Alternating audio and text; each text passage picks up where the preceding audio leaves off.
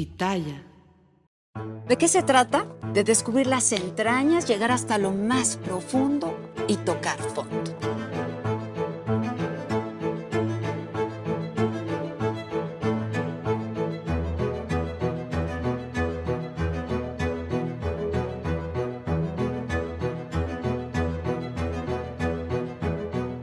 Ir de lo más bajo y hasta lo más sublime. Y es que exhibir luces y sombras de cada personaje se vuelve algo fascinante.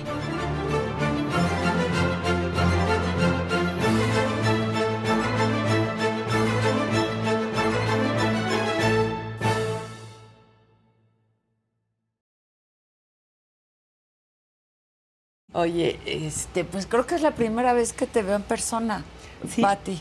Me entrevistaste, la última vez que me entrevistaste fue cuando subí las fotografías de la Casa Blanca. ¿Te regañaron? No, ¿Nadie dijo no, nada? No. Yo comencé y a la hora que, que dije, si me, si me callan y si me van, pues bueno, ya, ya lo intenté. ¿no? Ajá. Las mujeres somos muy atrevidas. Los hombres no lo hacen. Y ya después me llamaron todos para decirme, me pasan las fotos que Pues tomaste. claro, pues Pero en ese momento yo era la pesada, la que no debía haber hecho nada. Pero sí te, sí te dijeron, ¿cómo, ¿cómo hiciste esto? ¿Cómo? No, no. Yo siento que las mujeres somos a veces las peores enemigas de las mujeres. Entonces comenzaron a decirme, ¿cómo te atreviste?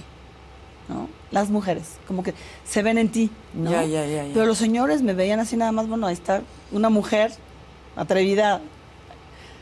Y después ya me llamaron y me dijeron, Pati, ¿tienes las fotos y me las pasas? claro. ¿Y siempre fuiste así? ¿Atrevida desde chiquita? ¿Cómo, Sí. cómo recuerdas tu infancia? Mira, de, de ti misma. eh. En realidad yo era una persona muy sola. Me encantaba estar en los tejados de mi casa. Yo nací en Comitán. Me encantaba estar en los tejados de mi casa y mi mamá se volvía loca porque no me encontraba. Mm. Pero mi papá se dio cuenta de que pues, yo era una persona muy dedicada y comenzó a, a presumirme. Ahí viene mi hijita, la que va a ser presidenta de la República. Entonces, la mayor parte de mi adolescencia fue para complacerlo. Mm. Entonces yo preguntaba cuál es la carrera más difícil. Actuaría, bueno, pues yo voy a estudiar actuaría. Luego me fui a estudiar la maestría a Inglaterra porque él había estado en la Segunda Guerra y me decía que Churchill y Churchill, entonces yo tenía que conocer la tierra de Churchill. Claro. Fue hasta mi doctorado, yo ya estaba casada. Y era, papi, te cumplí. O sea, fue para Por un admiración, por... Cumplirle a la- las expectativas de un señor, un señor. que era tu papá que te amaba Sí, incondicionalmente. Sí, sí.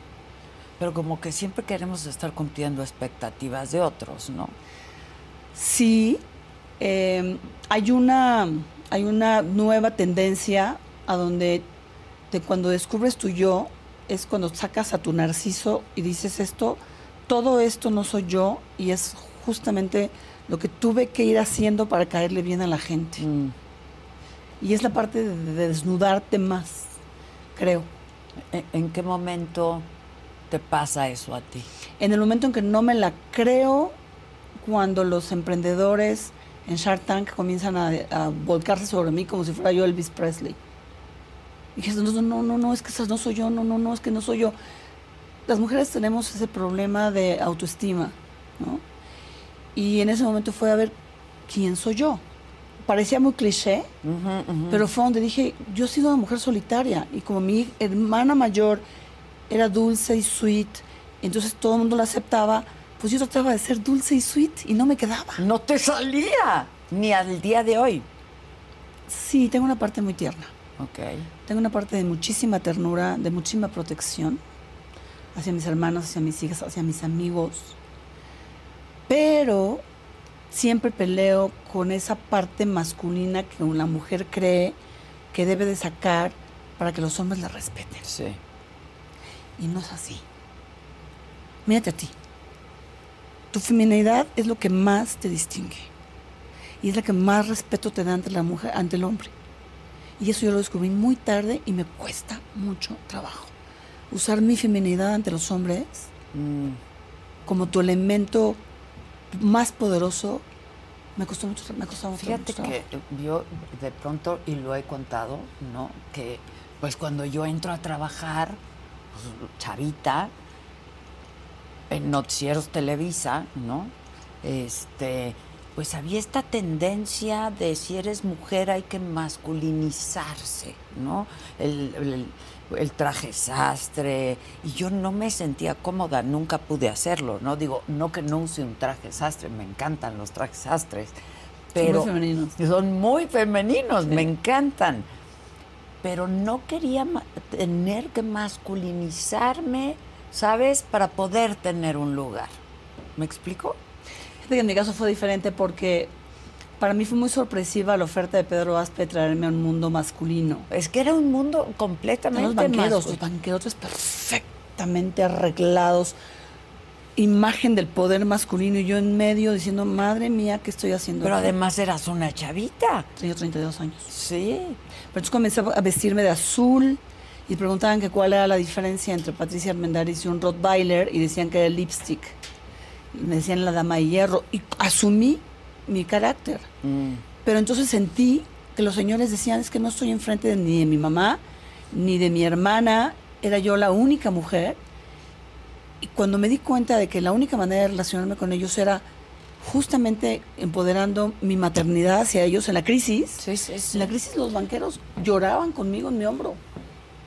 Literal. De que perdían sus bancos y sus cosas este, y ahí fue donde me di cuenta que la maternidad, la gregaridad, la multitasquiedad de la mujer son, son sus armas más poderosas. Y no ser agresiva. Sin embargo, para mí la tendencia de darles con todo se me ha quedado muy fuerte. ¿Y, ¿Y, te ha costado trabajo desprenderte de eso y de la imagen de esta mujer? Me ha pues costado trabajo algo que... De mecha corta tú te has definido. Sí, pero mira, me ha costado trabajo. Mira, una de las cosas que quiero contar, Adela, es que hay momentos en que los fallas de carácter te hacen tocar fondo. Mm. Y el caso que tú conociste y que conoces de, de mi grosería y mi insulto hacia Chanquín, si se hubiera mantenido en secreto, no me hubiera ayudado en nada.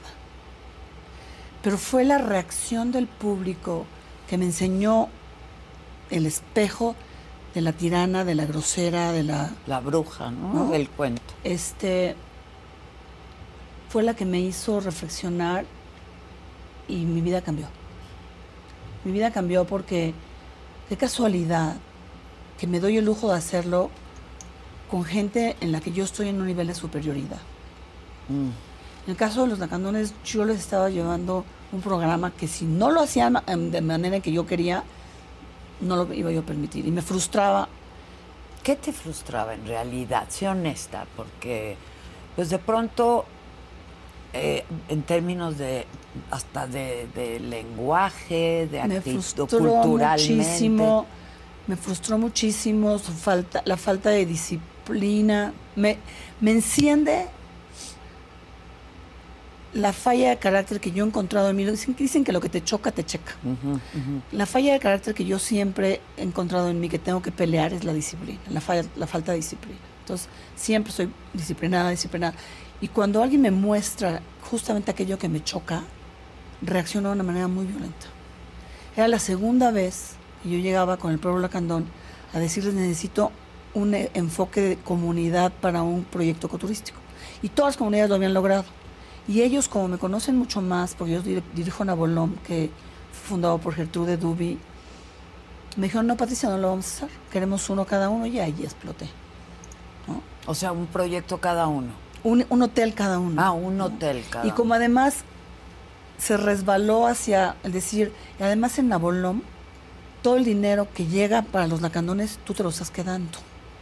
Te dijeron. Yo le dije, mira, pues estoy poniendo dinero de mi parte. Entonces fue cuando exploté más todavía y, les dije, yo estoy poniendo dinero para defenderte. Para un abogado, para tu abogado. Y vienes y me reclamas de esa manera, este, pero nada justifica, absolutamente nada justifica la mecha corta de nadie. Ese fue mi fondo. Traje un videito si lo quieres ver. Sí. Que fue mi fondo con el lacandón este, hace tres días. Primicia para ti. Este, a donde realmente, y ya, y ya cada vez que tengo esas fallas de carácter lo, lo hago, porque qué casualidad que es con mis subordinados, ¿no? ¿Por qué no me atrevo a gritarle y a mentarle la Al madre? al- presidente, por ejemplo. No, por amor a Dios. Una Bueno, chava que trabaja somos bastante institucionales también, no, una ¿no? chava que trabajó conmigo, entrando me dijo, un grito tuyo y me voy. O sea, ya tenías fama de... Ah, oh, no, en, mi oficina, en mi oficina yo ya sabía que, que, no, que lograba nada imponiendo, que no lograba nada gritoneando de la frustración de que no hacían las cosas. Es lo más inútil que puedes hacer. Y yo creo que habemos bastantes mujeres y hombres con mecha corta y es un defecto que tenemos que trabajar. Porque es la manera más ineficiente de lograr algo. También. Sí, no te da el resultado que tú quieres obtener, pero a no. veces uno, a ver, yo muchas veces... ¿Tú lo has hecho? ¿Tú has sido víctima de que No, pues sí, a ver, sí lo he hecho, ¿no? Sí, sí, a veces. con tus subordinados? No ofendo, nunca ofendo, la verdad, jamás ofendo, pero sí a veces pues levanto la voz. ¿Pero por qué? ¿no? ¿Qué te frustra? Pues, para que me oigan bien. No, ¿qué te me, frustra? me frustra mucho. Mi gente, ¿cómo están? Yo soy Nicola Porchela y quiero invitarlos a que escuches mi nuevo podcast Sin Calzones, en el que con mi amigo Agustín Fernández y nuestros increíbles invitados hablamos de la vida, la fiesta y nuestras mejores anécdotas. Y obviamente todos los detalles que no contamos en ningún otro lugar, solo lo van a tener acá en Sin Calzones. Ven a escucharnos como más nos gusta estar sin calzones. Ustedes ya saben que nos gusta andar sin calzones por todos lados y a ustedes les gusta vernos sin calzones. Esto todos los jueves en cualquier plataforma donde escuches podcast y en YouTube. La indisciplina me frustra muchísimo porque soy una mujer disciplinadísima, ¿no? Estás hablando de lo mismo. Este. eh, y, y no me gusta la indisciplina, es- batallo mucho con la ineficiencia, ¿no? La impuntualidad no me gusta, Mm, ese tipo de cosas. Este. No ofendo, pero a veces sí. me- me- me No, yo tampoco ofendo. Decir perdido, eres un tal, eres un tal por cual jamás.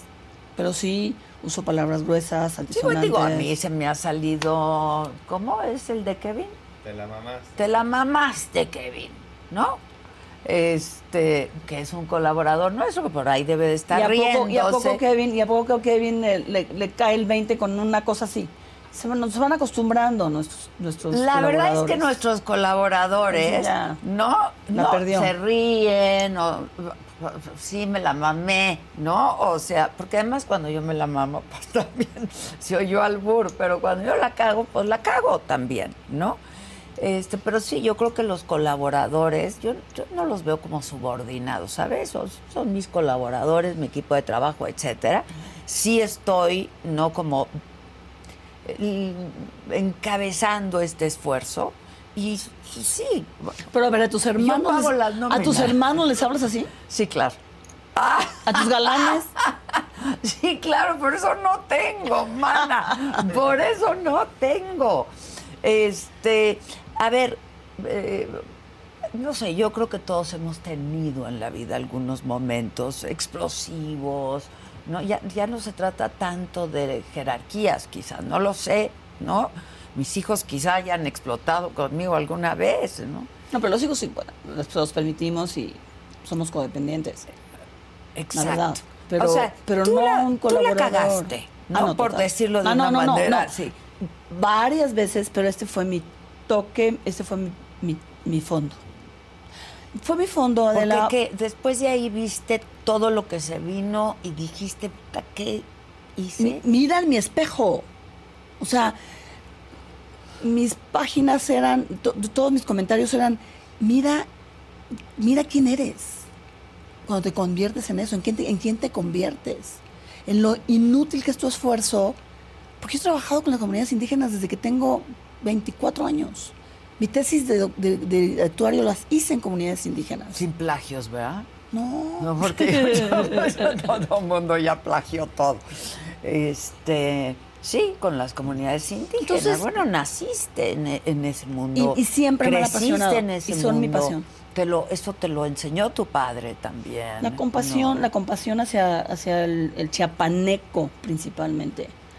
Que lacera el alma, la situación en la que está. Y la comunidad indígena que es la más, la más abandonada de las abandonadas. Porque también... y, las mujeres indígenas, que ah, como yo digo, tienen triple condena, no son mujeres, son pobres y son indígenas. ¿Qué más? ¿Sabes? Una triple Pero son mujeres indígenas, que es peor que ser mujer, mujer. Por eso digo, son mujeres, son pobres y son indígenas. es una triple condena. Entonces decía, ¿qué necesidad de... El, el quiebre que se te da, Adela querida, es el momento en que te vuelves una figura pública con responsabilidades públicas. Ahí sí tienes que... Ese fue el quiebre. Porque ya había tenido mis primeros exabruptos en la cámara, que no sabía que estaban entrenados para, pues, para sacarte la mecha, ¿no? Entonces, ¡cállate! ¿Qué, haces con eso? No sirve para nada las ritonizas en la cámara, ¿no?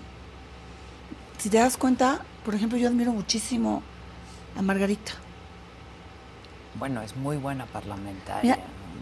se, se, separa, cuenta hasta 10 y no se deja. Y se ha llevado una insultadera también. Y no se deja. Yo admiro muchísimo a Margarita Zavala. Muchísimo. Idea. El rollo de irte e insultar y a gritonearte. Y Hay otra parlamentaria que es al revés, que ya la ponen como figura de choque, que en la última vez, no sé si lo viste, que entró ya golpeando. Ah, sí, soy el choque.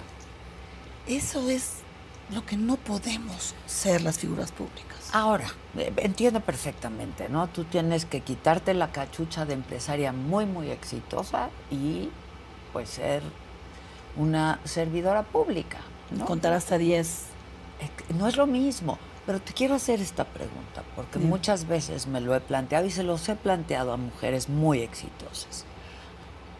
¿Hace falta de pronto tener y sentirte este poder y ese poder de pronto se manifiesta de la peor manera, pero de pronto hace falta para creértela, para...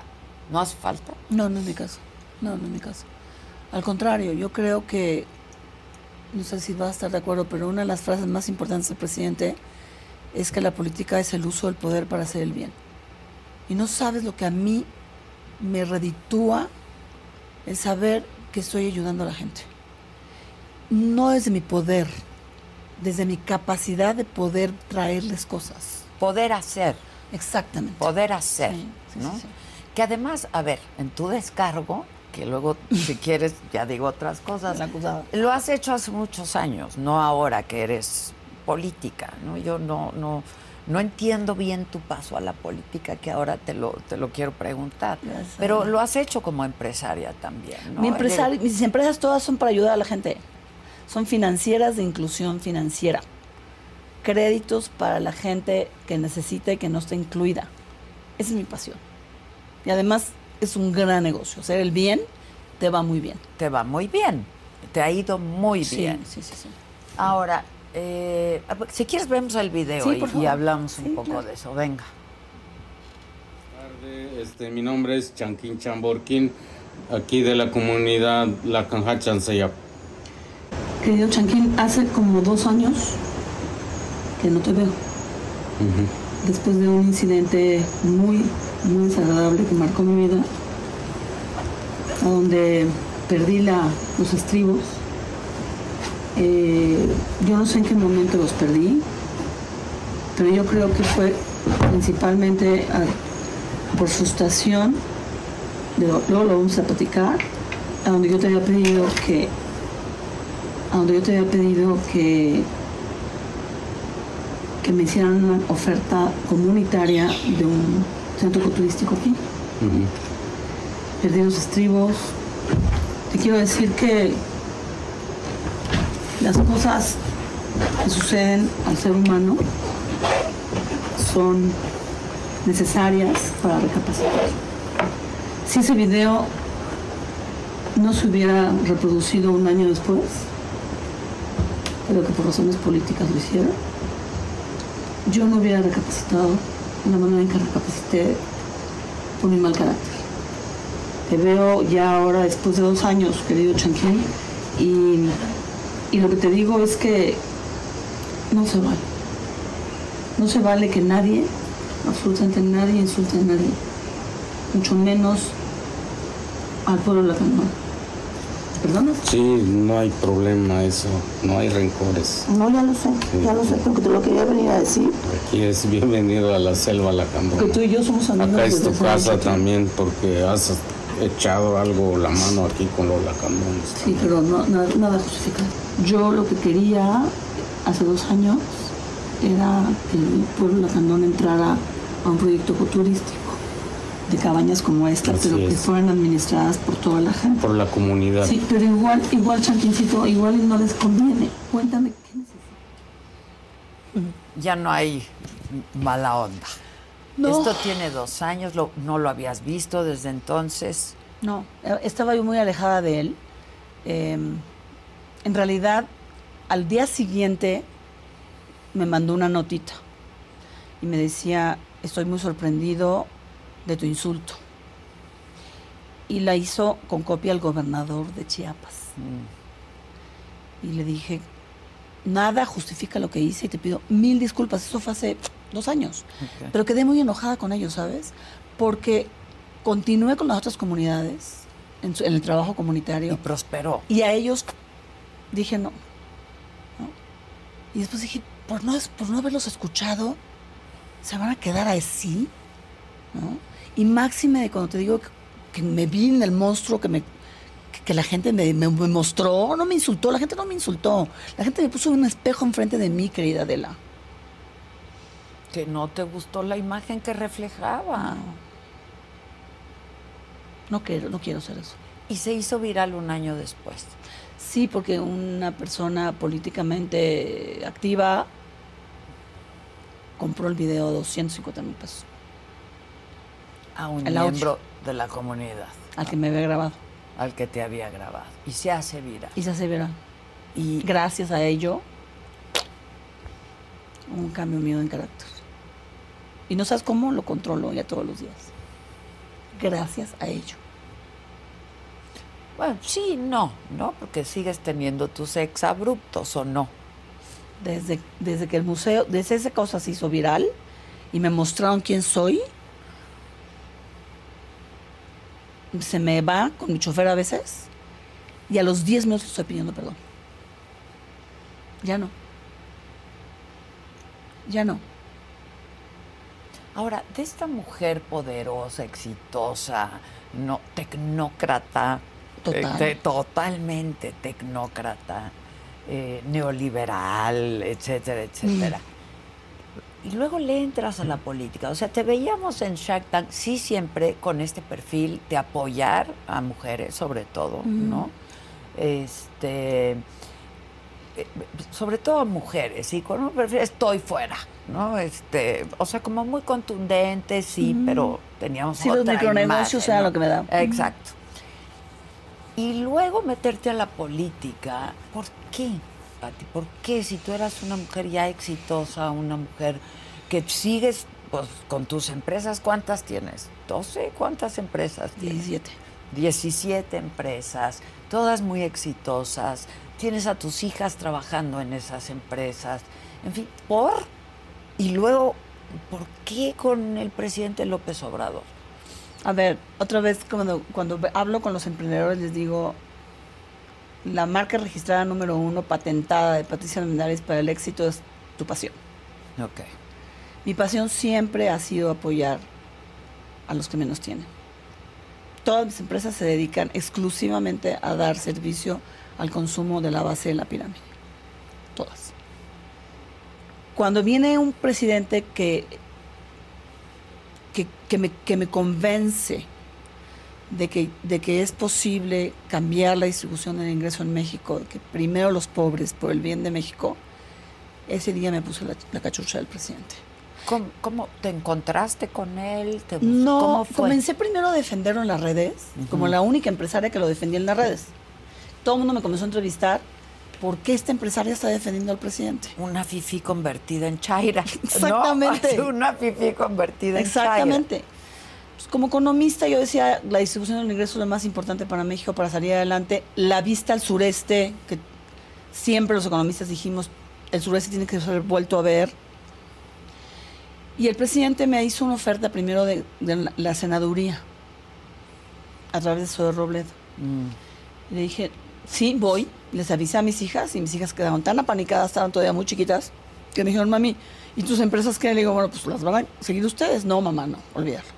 Entonces tuve que decirle a Zoe y al presidente, no, gracias. No a las dos semanas, Ah. dos semanas, me llama Poncho Romo. Y me abre la cartera del presidente y me dice, escoge cuál secretaría quieres. Ah, Yo- ¿sí? Tal cual. Y le dije, lo siento muchísimo, hace dos semanas pasó esto, no estoy preparada, no estoy lista. La siguiente es la invitación del presidente a la Casa Blanca. Y me dice ahí, eres la mujer empresaria más recomendada de todos los que están aquí. Me dijeron, invita a Patti si vas a invitar a alguna mujer. Mm.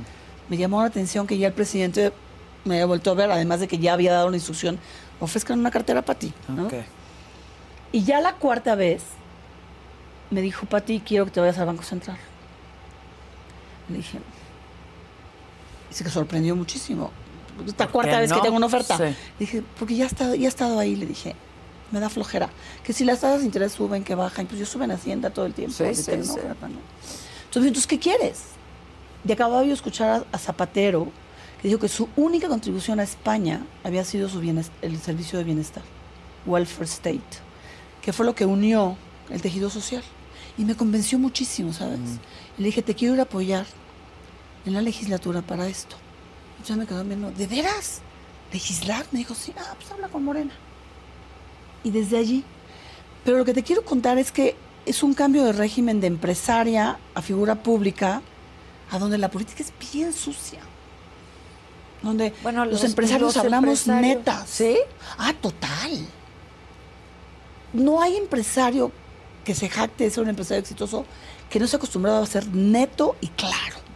Así es. Neto y claro. Ok. Y dere- derecho. O sea, te puedo decir, todos los representantes de empresarios que admiro, todos eran así, ¡pah! han sido así. ¿no? Y en la política donde dices, me están, me están gritando, pero para retarme, para irritarme, pues no estaba yo preparada. Para no Mira, responder. hay un libro famosísimo que todos los políticos les regalaban que se llamaba El arte de la guerra.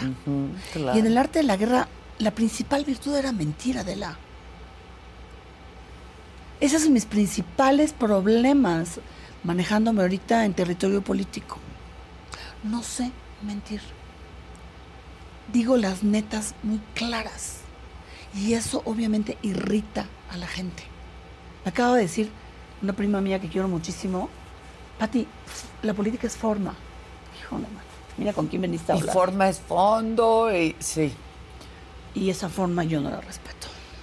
Pero has tenido que aprenderla. ¿O cómo? ¿O qué? No. Digo, no la de mentir, pero hay No. que cuidar ciertas formas de no, política. sigo siendo muy neta.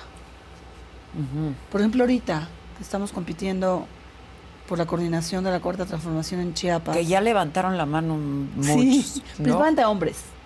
Sí, sí, sí. toda la Pero ya- cargada masculina. Sacil también. Cecil y yo somos las únicas mujeres, que levantamos la mano. sí, sí. Porque Manuelita me la bajó el presidente. Exacto. Ya dijo el presidente que él preferiría no. ¿no? Pero lo primero que te dicen es, habla con tu competencia, habla con Eduardo, habla con Cecil, habla con él. Y dices, en el fondo, ahí sí es cierto y es neta. Es respetar la trayectoria la lucha de cada uno de ellos con sus diferentes objetivos. No es mentir. Entonces yo me he acercado a ellos en este plan. Ahí sí me siento muy cómoda para que veas. Sí, pero ha- hay un puesto para varias personas, ¿no? Y hay una competencia. Hay una competencia que a veces, como tú dices, entre políticos, pues no es muy leal. Hay una ¿Tú sabes cuál va a ser la pronto muy difícil? desleal. Sí, pero ¿sabes cuál va a ser la difícil, este, Adela? Y lo creo. Ahorita que llegó la nuestra coordinadora Claudia Sheinbaum a Chiapas a su nueva etapa de la segundo piso de la 4T. que estuviste ahí. Ujú. Comenzaron a, a gritar a los, a los alfiles, ¿no? Y entonces tenemos con nosotros a Eduardo Ramírez, ¿no? Y por un lado, ¡uh! Y por otro lado, ¡bravo! Y mira, yo veía a Claudia que hacía así. No hagan eso. Entonces, al final dijo, a ver, señores, ¿cuántas veces les tengo que decir que aquí es luchar por la cuarta transformación, no por un puesto? Unidad, unidad. Y eso es un cambio en el paradigma político de México que además es cierto, no es faramaya.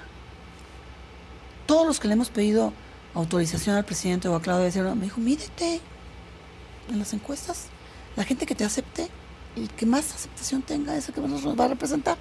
Y creo que no estamos acostumbrados, principalmente en Chiapas.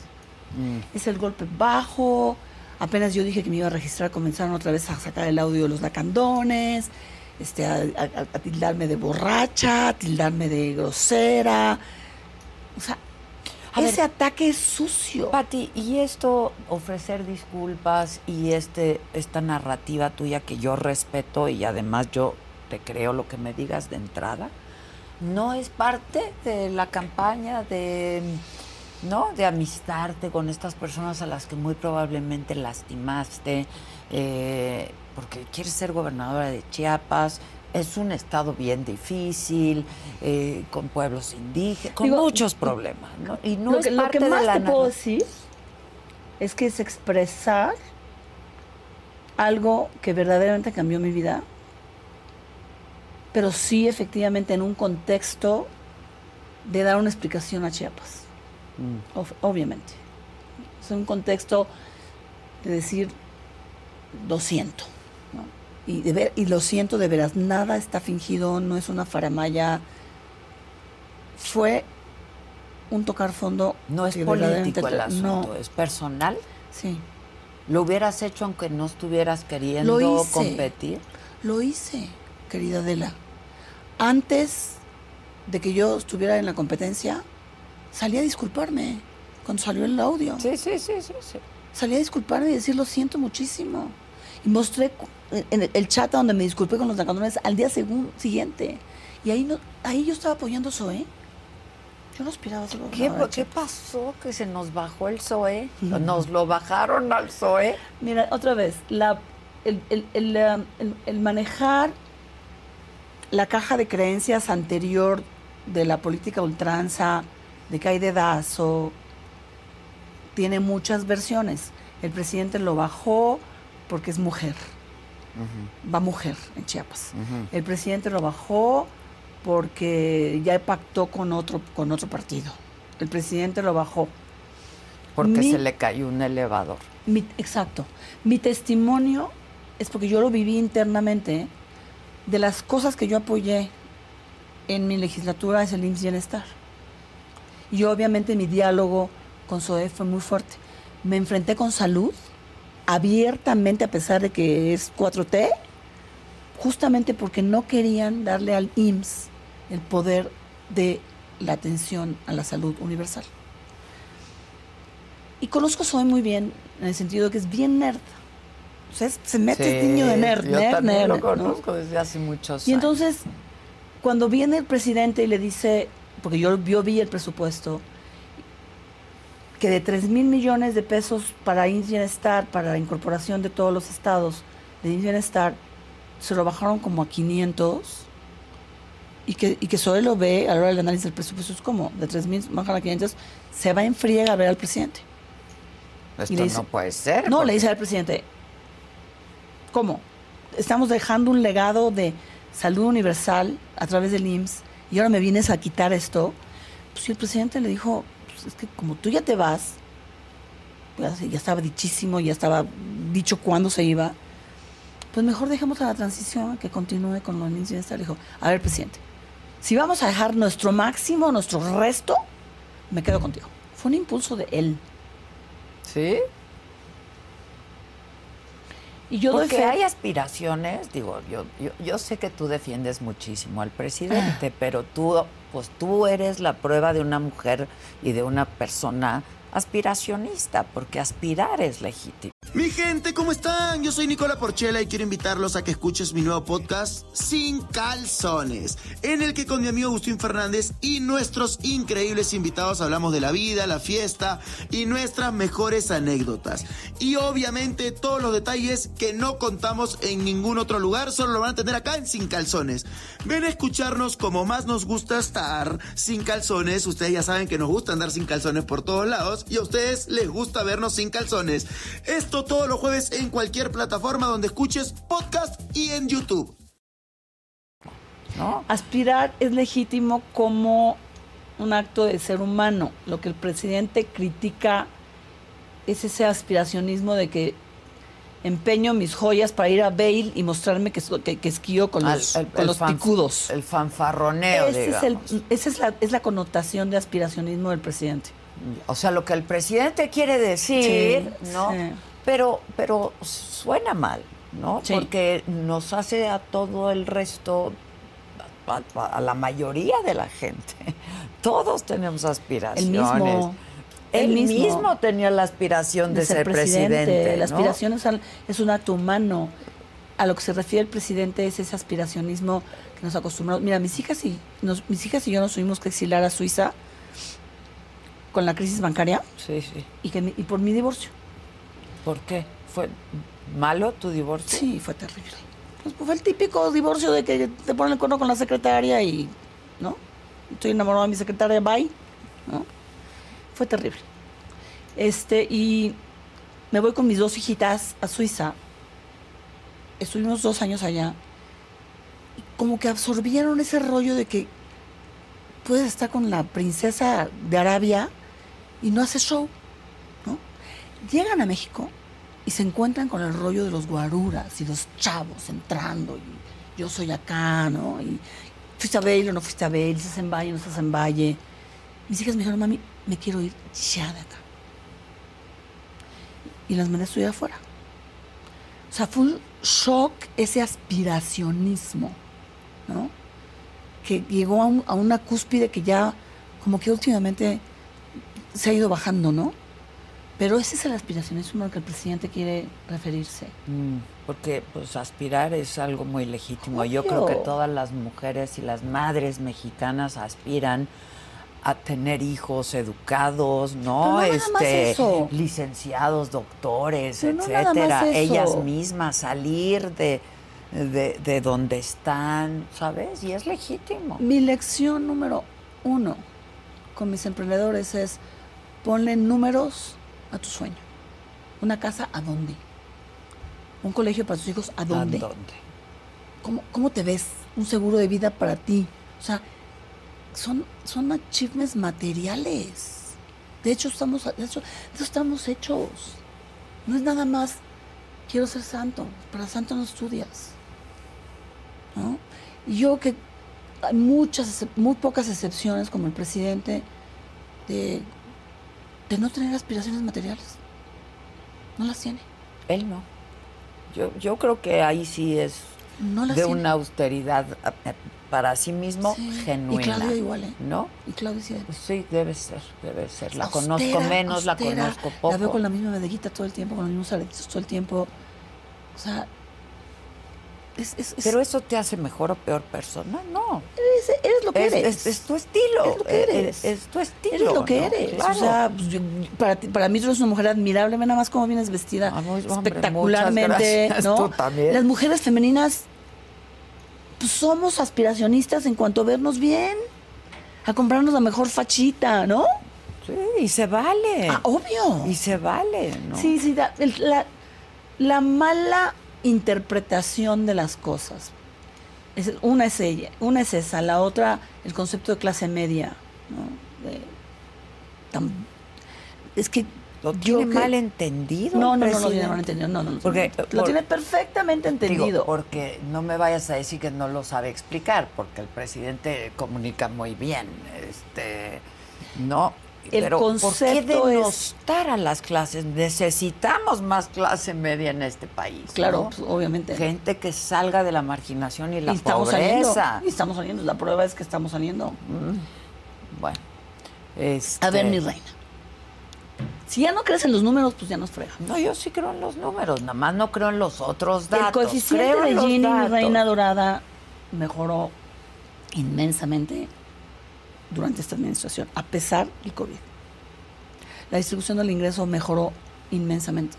Salieron no sé cuántos millones de pobres de la pobreza extrema. O sea, están los números. Ahora, si, me- si me, si me dicen que el INEGI ya está mintiendo, pues ahora sí ya es la teoría no, de la no, lo que conspiración. pasa es que no, yo creo mucho en lo que son datos del INEGI, pero luego el presidente siempre tiene otros datos, ¿no? A ver, Esos datos los, los A ver, exhibe todo el tiempo. a ver, Pati. Recientemente. A ver, a ver. A ver, a ver. Lo que pasó en Chiapas hace unos días nada más, que el presidente dice es propaganda de los criminales. A ver, este, Es que es propaganda. pues lo que sea, Patricia, pero eh, ahí están. Ahí están. Como están en todo, en todo México. No sé, yo no estoy diciendo que sea exclusivo de Chiapas, pero eso es lo que no se quiere. No, a ver, yo a mí ya me cayó el 20. Creo, porque yo fui muy crítica al principio de esos brotes que me dolían en Chiapas. Creo que de nada te sirve preocuparte como estadista de un acto de violencia y sin embargo pacificar a la población. Mira, en, el caso de mi estado de Chiapas, qué bueno que lo tocaste. Al principio, que si la balacera en el centro de San Cristóbal, yo decía, por Dios, qué bajo hemos caído. ¿no? Al día siguiente, llegaba el gobernador y decía, miren, qué pueblo tan pacífico. Ya había entrado, ya había pacificado, ya había dicho, estamos trabajando. Una balacera en Tuxtla Gutiérrez, matan a un narco en medio de la, de la ciudad y lo mismo. A los dos días, plan. Acaban de meter a la cárcel a los motonetos. No has visto una confrontación armada entre el ejército y el crimen organizado en Chiapas, al menos en Chiapas.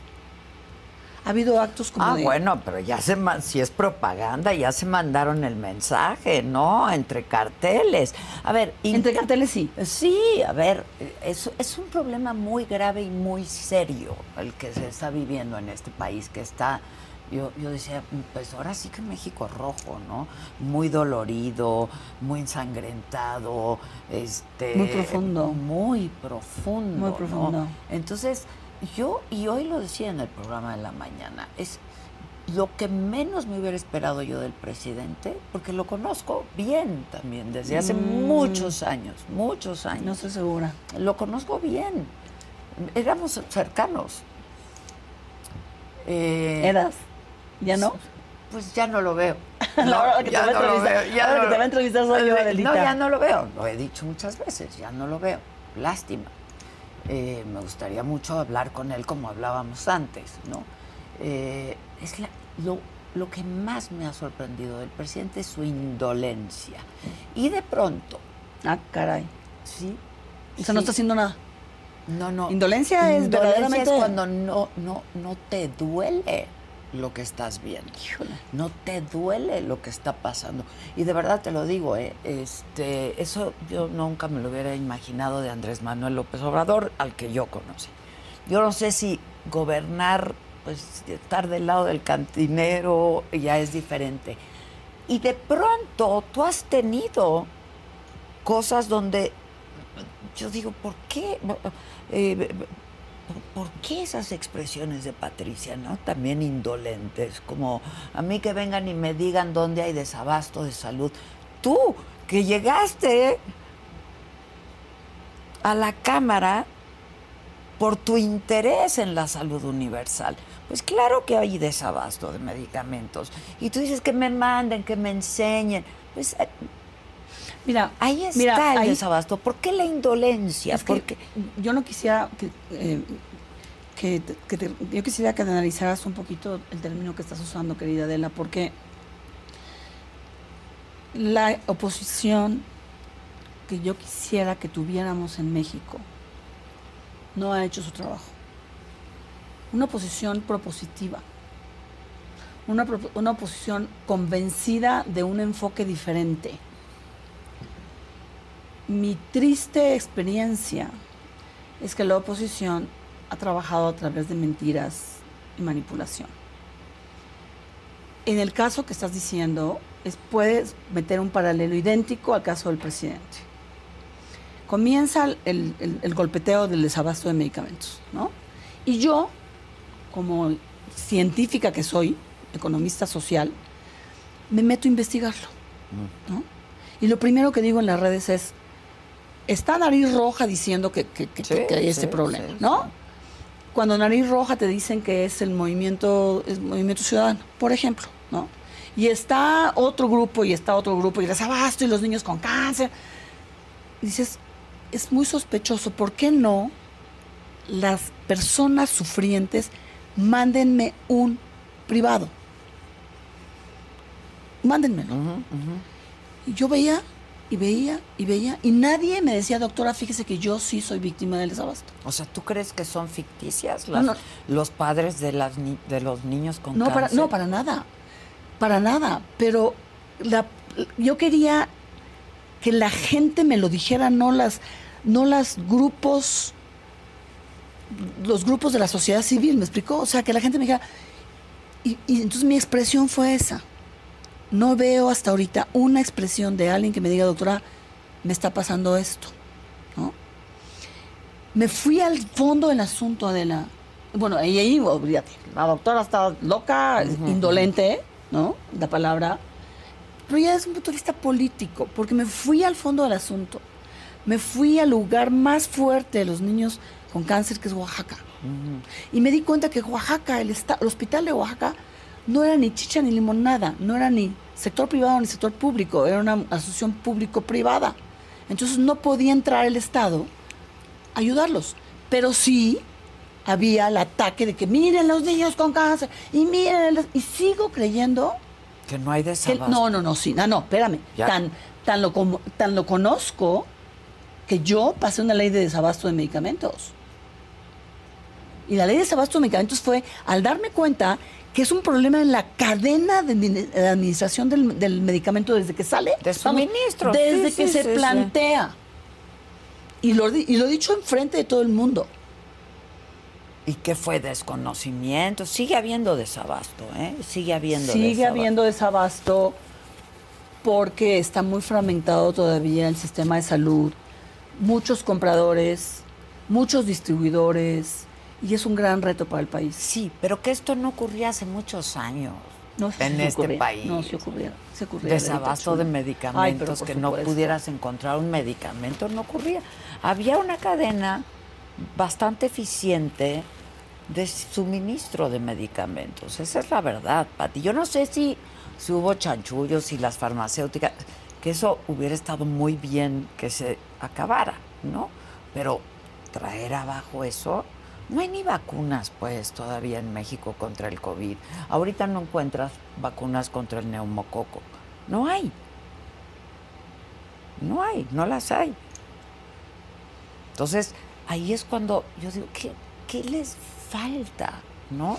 Este, porque yo sí creo, como te digo una cosa, te digo la otra, y veo en el presidente López Obrador, porque por eso me ha sorprendido tanto, un interés genuino, desde que el día que lo conozco, ¿eh?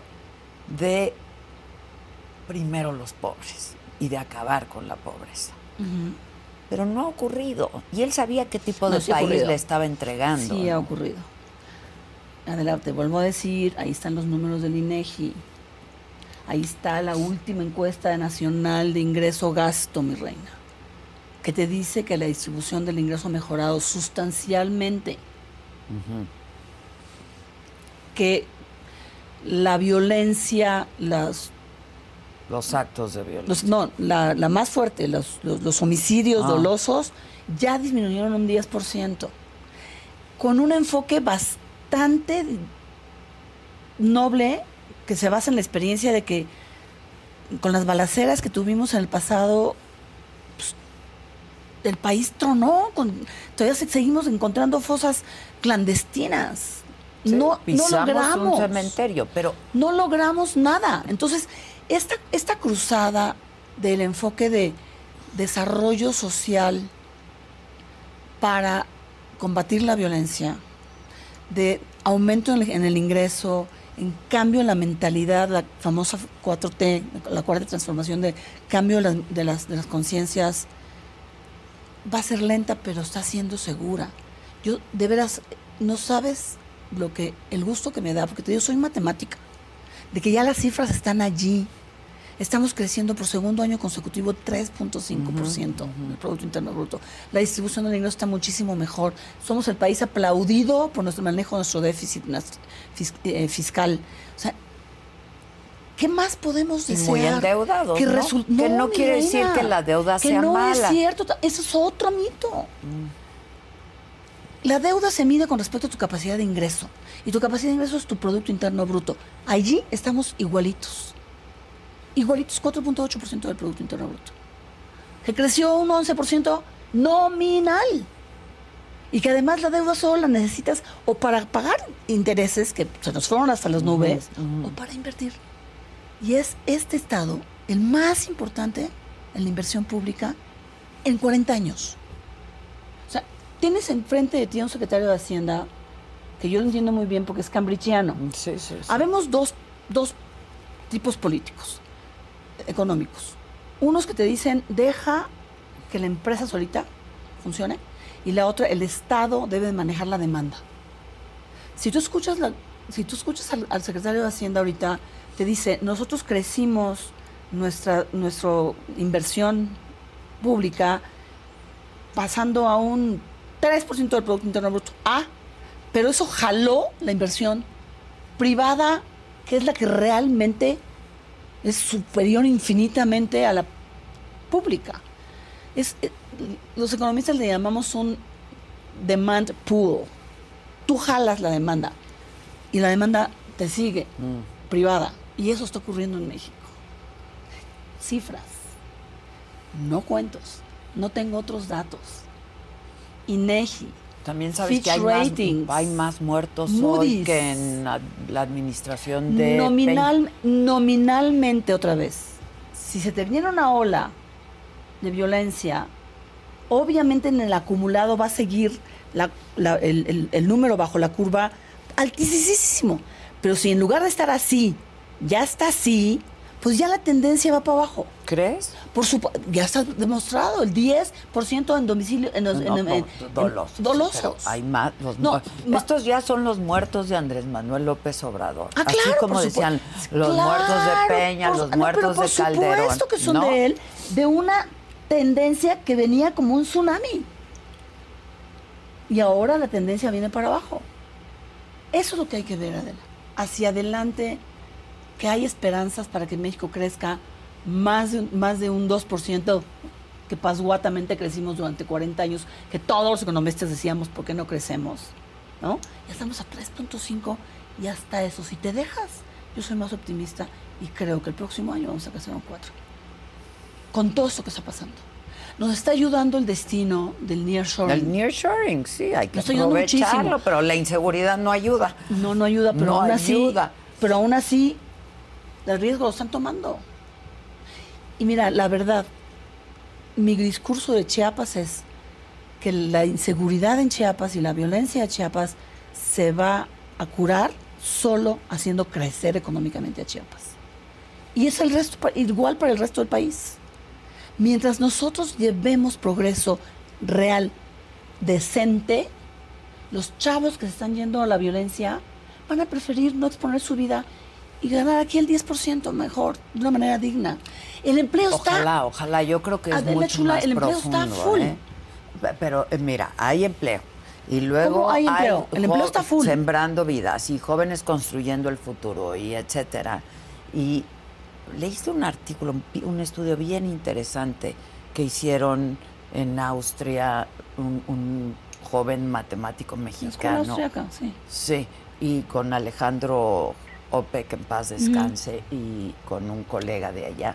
Es, es un estudio, te lo voy a mandar si no lo leíste, porque es un, un estudio bien interesante.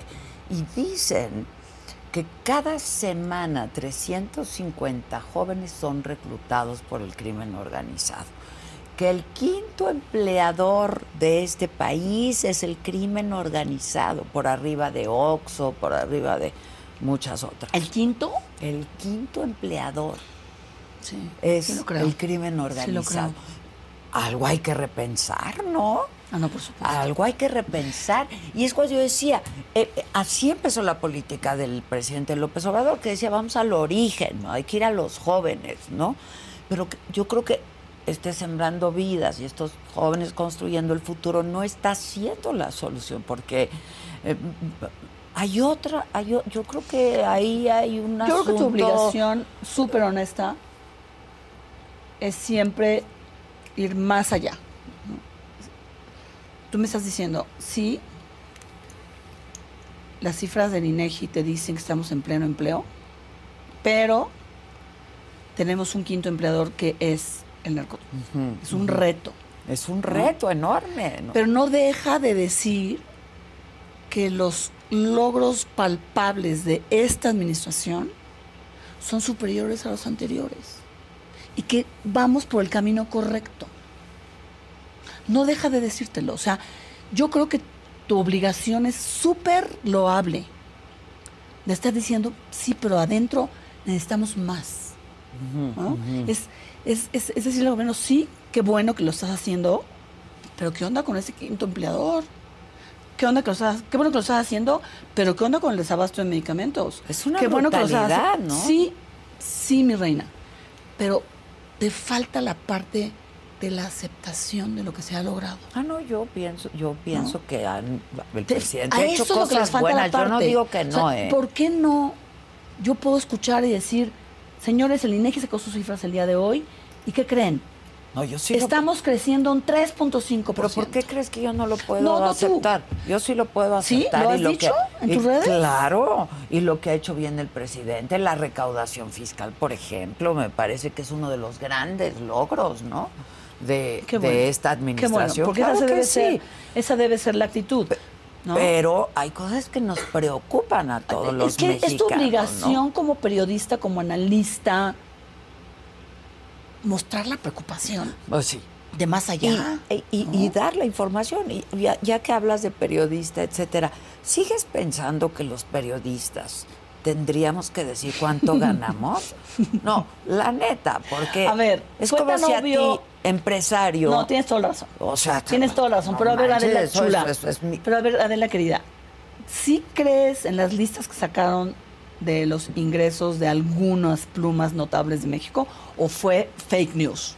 No, no, sí lo creo. ¿De cuál lista? La que la, la lista de la administración De lo que ganaban, lo que percibían de parte del gobierno, muchas plumas notables de México, ¿no? Yo aparezco en la lista hasta el final, cosa que... Qué bueno. ¿Fuiste la base de la pirámide del ingreso? No, o sea, fui la última, quizá porque apenas estaba construyendo mi propia empresa. O sea, yo fui empleada por muchos años, ¿no? Y empecé a No, pero construir mi da- propia pero- pero empresa. Pero, ver, ¿no te da cosa que es Vox Populi que uno de esos periodistas que más critica al presidente tiene unas propiedades que son, dices, bueno, ¿quién pompó? Pero pues su empleador, ¿Cómo? A ver, explícamelo bien. ¿Cómo su empleador le va a dar semejantes cantidades pues de dinero ganaba para ser muy millonario? bien. Yo también ganaba muy bien en Televisa, ¿eh? Y, y perdón, Pati, pero yo llevo 40 años O sea, no- trabajando. ¿tú no crees, Adela Preciosa y Adorada y la, de, la reina de las verdades? Porque si eres la reina de las verdades, sacas a la gente la verdad. Este, ¿Tú no crees que el empleador gobierno hizo ricos a muchos periodistas? Yo no estoy diciendo No, te estoy preguntando. que no. Es probable Te estoy que- preguntando. Sí. Porque sí. estaba la lista de cuánto le pagaba el gobierno, no Televisa, no tu iniciativa privada, cuánto le pagaba el gobierno a plumas notables. Sí, pero tenían su propia y las empresa, cifras ¿no? Yo eran creo. millo- pero las cifras eran millonarias. Por eso, no sé a quién te estás refiriendo exactamente. no, no, no. A quienes encabezan Digo, pues, la fue una lista. lista. No lo sé. Sí, sí, sí, sí. Fue una Yo lista. Estaba en la base ¿no? de la pirámide. Y fue cuando yo dije, pues esos periodistas deberían de mostrar el origen de sus recursos como a mí me obligan como servidor público. Pero tú eres una servidora pública. y- tú y lo- tienes obligación. Sí, y tú también eres una servidora no, pública. yo soy. Yo, tu obligación es informar. o sea, tú, tú, tu, tu obligación como empresaria es Digo, la regué Adela Chula. Sí la regaste, Porque me fui porque- a una mínima, mínimo, mínimo, cuando en realidad el periodista que yo conozco abajo, vamos, ni siquiera tiene seguridad social. Que son unos héroes de la información. la Generalicé verdad. Y se juegan la estúpidamente. vida. Generalicé ¿no? estúpidamente. Pero yo Pero creo sí que me fui a Yo creo que todos grupito. tienen sus recibos y sus facturas porque pues declaramos todos, ¿no? Nuestros impuestos. Sí, pues recibos y facturas del gobierno. Está como lo de la señora Xochitl que dice que no, no, no, no actuó corruptamente porque todas las empresas tienen facturas de todo lo que le provió el Pero gobierno es, de una es- manera. es ilegal venderle algo al gobierno. No, no, pero las, pero la debe ser tan transparente la asignación de proyectos que verdaderamente tienes que demostrar que no hubo un ápice de corrupción en un ambiente donde el mar era corrupción. Las asignaciones directas, mira, yo tengo, eh, yo tengo elementos de mi época en la que servía a, a gobiernos neoliberales, a donde hubo empresarios que vinieron a convencer al presidente que era mejor importar gasolinas que seguir produciéndolas internamente. Con números. Ah, pero ¿quién tenía las concesiones de importación de gasolinas? Los que vinieron a convencer al presidente. Ese tipo de cosas que son una cuestión gris, tendrán sus facturas y todo lo que tú quieras. Pero esa era la regla del juego. Bueno, ahorita Te- se asignan proyectos sin licitaciones. Sí, porque además yo fui testigo, yo fui testigo de que las, las licitaciones las hacían empresas fantasmas. En el caso más extremo de la vaca lechera que se llama Pemex. Mi gente, ¿cómo están? Yo soy Nicola Porchela y quiero invitarlos a que escuches mi nuevo podcast Sin Calzones, en el que con mi amigo Agustín Fernández y nuestros increíbles invitados hablamos de la vida, la fiesta y nuestras mejores anécdotas. Y obviamente todos los detalles que no contamos en ningún otro lugar, solo lo van a tener acá en Sin Calzones. Ven a escucharnos como más nos gusta estar sin calzones. Ustedes ya saben que nos gusta andar sin calzones por todos lados y a ustedes les gusta vernos sin calzones. Esto todos los jueves en cualquier plataforma donde escuches podcast y en YouTube. Yo soy testigo ¿no? de asignaciones, de decir, a ver, compadre, te voy a dar a ti la asignación, este, tú vas a licitar una empresita de ese tamaño y te voy a dar un- una cosa inmensa que no vas a poder tú proveer. La voy a proveer yo con estas empresas. Y a ti te vas a quedar con el 30% del crecimiento de esto. ¿A eso te referías A cuando eso. dijiste públicamente que recibían moches? Porque Esa fue peor, porque fue como utilizaban la parte donde yo decía, yo recibía mis moches. sí, ¿no? ya no tuitees, hija. No, ya no, no, lo dije. No, es que lo dije Eh, en sí, público. claro, en público, Dije, claro. porque yo presencié cómo muchas personas que estructuraban deuda municipal llegaban con el municipio y le decían, necesitas 40 millones, compadre. Pero lo pongamos en 80. De los cuales, de esos 40, 20 y 20. Hazme la factura por 80. Entonces, en ese momento estábamos legislando justamente de que ese margen del estructurador tenía que ser muy limitado. Entonces, conté cómo se hacía. Y obviamente cortaban el video, decía yo, mis moches y yo, no sé qué, ¿sí? O sea, llegó, mira, como economista te lo digo, yo soy de las admiradoras más importantes del libre comercio de Adam Smith, del libre mercado. Pero el libre mercado, Adam Smith dice en un momento dado, ojo, cuidado con la asociación público-privada.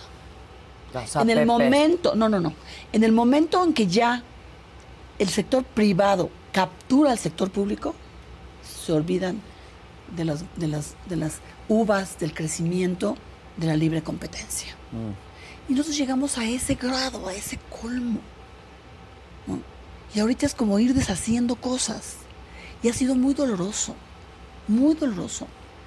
Pero yo siento otra vez, querida Adela, que vamos en la dirección correcta. Ya numéricamente lo estamos Pues, mostrando. yo, ojalá, yo creo que, a ver, Tú no te- nadie puede ser no tan mezquino canses, como para no- no, reconocer lo que se haga bien y tan más. mezquino para no, no, nunca lo haré, y tan mezquino para, pues, eh, no aspirar a que tengamos un país en paz, por ejemplo, ¿no? No, pero y con bienestar para todos y con seguridad para todos, ¿no? no Yo creo que nadie está en esa lógica excepto quizá como tú dices, pues algunos perversos políticos que andan por ahí. es, es, una pequeña minoría que sintió que se le quitaron todas sus pleitesías y sus grandes negocios y es la que en cierta manera yo siento que está meciendo la cuna, pero, pero el punto es ser optimistas, no nada más ser cerrados de decir todas estas faltas. ¿no? ¿Por qué el presidente a eso, a eso se refiere? ¿Por qué no reconoce ya la prensa institucional más que la jornada que efectivamente estamos creciendo mejor, que la distribución de está mejor, que ya somos autosuficientes en gasolinas, casi, a punto. También, ¿por qué no enseñan las listas de a quién le compra espacios al gobierno ahora? ¿Y sí? Pues sí, pues sí. Quizás no a los que les compraban antes, pero les compran espacio a otros, ¿no? ¿Y tú las tienes? No, por eso te digo, porque no las enseñan también. Es posible que, no sé, la verdad. por eso. Ahora, qué bueno que dices la regué, ¿no? Porque, a ver, y, me, me alegra. Digo, hay una curva de aprendizaje. Yo creo que hubo una curva de aprendizaje para ti eh, cuando empezaste siendo empresaria.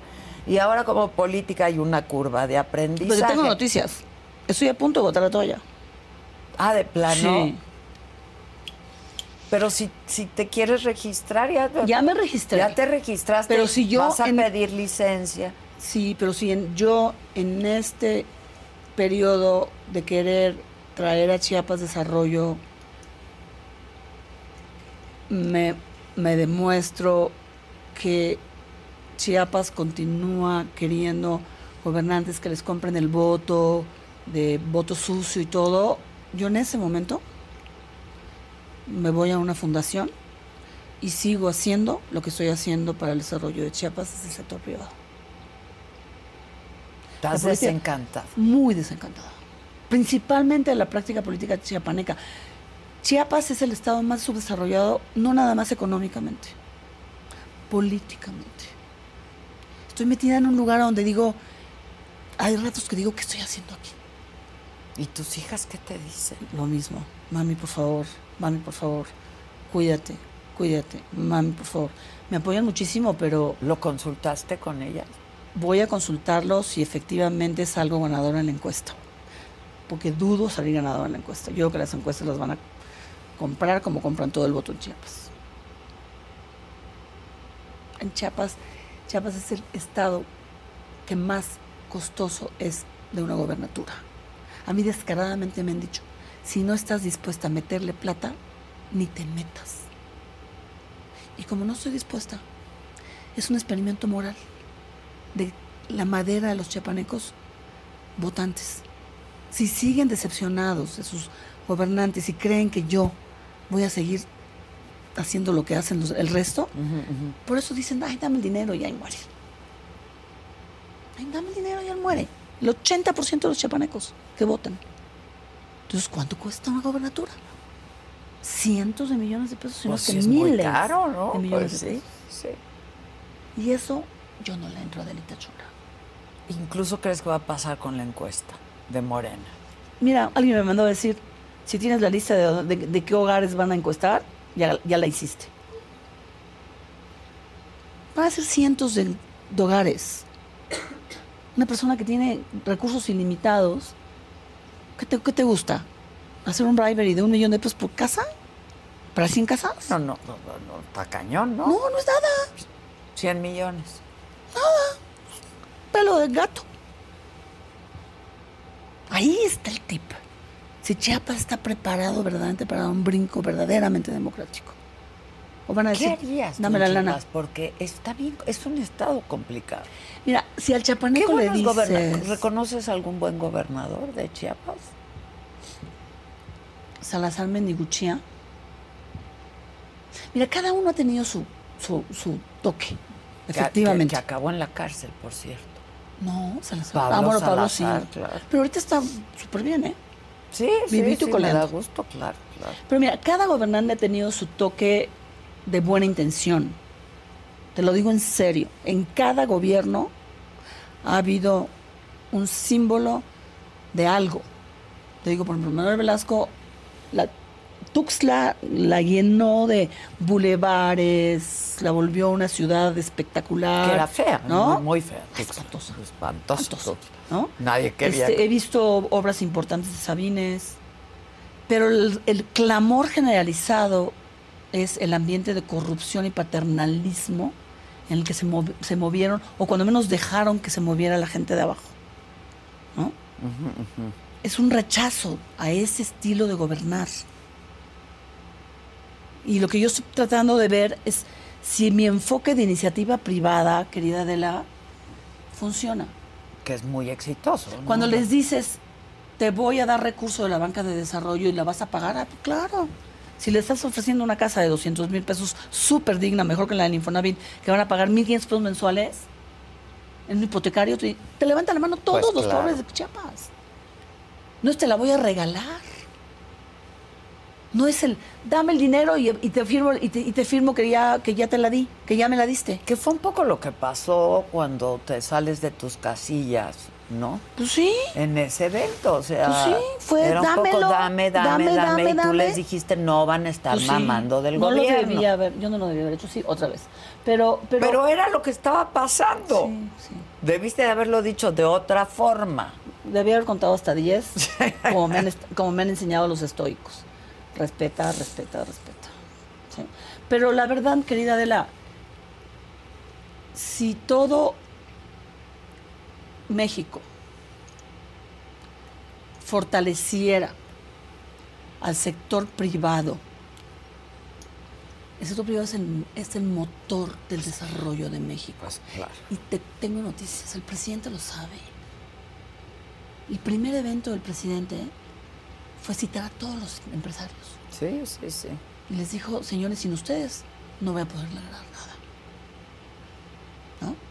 El gran problema fue el- la minoría que se le fue encima. Algunos le entraron, otros no. No, la minoría que se le fue encima. La minoría. De empresas. Tres, cuatro, cinco. Por eso. Contados. Algunos le entraron, otros no. ¿No? Pues muchos se dejaron llevar porque iba a ser Venezuela, ¿no? Este, les entró el miedo, sacaron mucho dinero de México.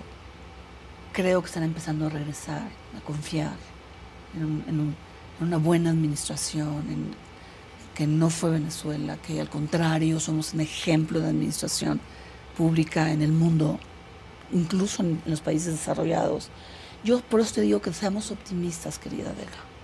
No dejes de criticar, te lo pido. Y tú no dejes de contagiarme tu optimismo, porque a veces yo digo, pero ¿de qué va? Mi ¿No? amor adorado, si Ahora- estamos creciendo ya un 3.5, ya son facts. A ver, este.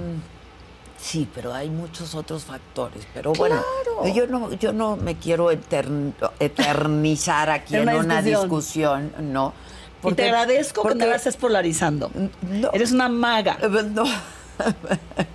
Este, quiero saber de ti, quiero saber, eh, pues, ¿por qué quieres ser gobernadora? ¿Qué tienes para ser gobernadora de uno de los estados más complejos y políticamente más complejos, sin duda, ¿no? Este, han habido, han habido épocas en donde hay gobernadores que han durado. Bueno, tu papá, ¿no? Fue, pero Semanas. fue por unas semanas, ¿verdad? Es- pero eso fue por una suplencia, una cosa así. Sí, me cambio Sí. de régimen para empatar. Exacto, nada más por Sí, eso. sí. Pero fue subgobernador durante toda la época de Salina-. Sabines. Fue un hombre muy poderoso en época de Sabines. Llamaban el subgobernador de los Altos. Ya, ya. Y tal vez ahí de ahí saqué mi venita del apoyo a la gente, de pensar en Chiapas, centrarme en Chiapas. Tengo una hermana que hizo un doctorado en economía que somos muy parecidas y, y es la que me está coachando. Y dices, vas por Chiapas, vas. Porque Ha escrito libros sobre Sí, Chiapas. microeconomía. Sí, sí, sí. sí, mira sí. qué bien enterada estás. Te digo Pues, que haces tu tarea cabrón. Pues hay, pues hay que hacerla, si no, ¿cómo? Si no, ¿cómo? Entonces, ¿no? mira,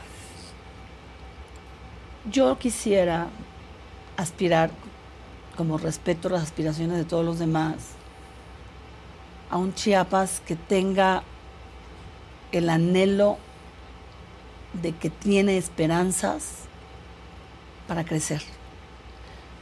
Venimos de un régimen paternalista donde eras persona si el gobierno te daba empleo. Eras persona si el gobierno te daba un contrato para poder trabajar. Eras empresario solamente con el gobierno. Entonces a los chapanecos se les cortó la iniciativa privada. Y cuando vas con, y les dices, mira, con solo el apoyo de la banca de desarrollo, olvídate que paga gobierno. ¿No? Y, y, y, y, y sabiendo tus números, puedes ir por tus sueños, se quedan así. Y cuando se los demuestro, se quedan peor. Desde las panaderas hasta las fábricas de producción de hule. Se quedan, ah, sí es cierto. Sí se puede. Entonces, cuando he visto que el Bueno, resultado... por eso has sido mentora de, de- de muchas Y así, estoy, pequeñas y así soy de los ¿no? chapanecos. Cuando ven que efectivamente está funcionando lo que les estoy dando, lo que les estoy diciendo, con banca de desarrollo de Litachula. Porque el gobierno está muy pobre.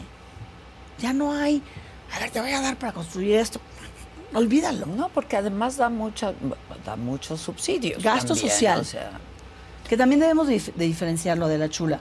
A ver, una cosa son las transferencias sociales que todo, todo gobierno desarrollado necesita, que se llama welfare economics. Y otra cosa es subsidio. ¿Se puede prestar a paternalismo? ¿Se puede prestar a clientelismo? Sí. Pero todos, entonces, todos los estados desarrollados son paternalistas y son clientelistas. justo ayer tuve una cena Comenzando con Inglaterra. y discutíamos si, por ejemplo, eh, pues el seguro tendría que ser universal, ¿no? O sea, y tú, o sea, cuando cumples 65 años y etcétera, etcétera, ¿tú crees que debiera ser universal? Yo dije que no.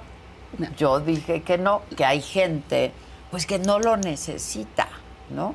Y que ese dinero se podría ocupar en otra Yo cosa. creo que el presidente ha sido muy, muy democrático con los impuestos y con que el todo mundo tenga acceso al- a lo que les puede dar. Muy democrático. Yo creo que podría haber agarrado un poquito de eso y decir, a ver, tú no necesitas, Adélita, te lo, se lo- entrégalo, ¿no? Para que mejor tengan 7 mil pesos los que verdaderamente lo necesitan. Pero imagínate si el presidente ahora sale con que discrimina contra los ricos. Ah, bueno. No, bueno, a ver, este. El presidente les ha cumplido, como ningún sexenio, de no aumentar los impuestos. Siempre, simplemente los ha... Ha recaudado, ha recaudado. Pero los ha hecho Los ha- exigibles, sí, ¿no? sí, sí, sí. Pero, pero, a ver, la- el 20 que a mí me cayó cuando le dije al presidente quiero ir a legislar, fue una cena un día anterior con Zapatero, que me dijo el único, el único engrudo social es un welfare state. Mi hermana Beatriz se acaba de operar del apéndice. ¿Y sabes quién estaba al lado de ella en la misma, en- en- compartiendo cama? La esposa del presidente de Francia. Si, Sí, dime si no pues es un tejido así. Yo tengo los mismos derechos que Claro, tú. pero aquí eso no pasa. Es lo que estamos aspirando. Pues sí, claro que lo estamos ¿No? aspirando a tener un sistema de salud como el de Dinamarca, que dista mucho de ser. ¿Tú pondrías, por ejemplo, en tu gabinete de salud a Hugo López Gatel? No, para nada. Pues no. No, para nada. Para nada, pero sí a, a Zoe Robledo. Porque es el que lo está llevando a cabo. Pero no a Hugo López Gatel, No. que ahora ya quiere también, No, para ya, nada. ya, ya quiere Para ser nada, jefe señor- de gobierno de la No, Ciudad yo- de México. Yo choqué con él todo el tiempo, Pues precisamente por hay, eso. ne- hay negligencias criminales. Yo luché todo el tiempo contra salud, porque salud se opuso a mi sistema de abasto de medicamentos. Pues sí.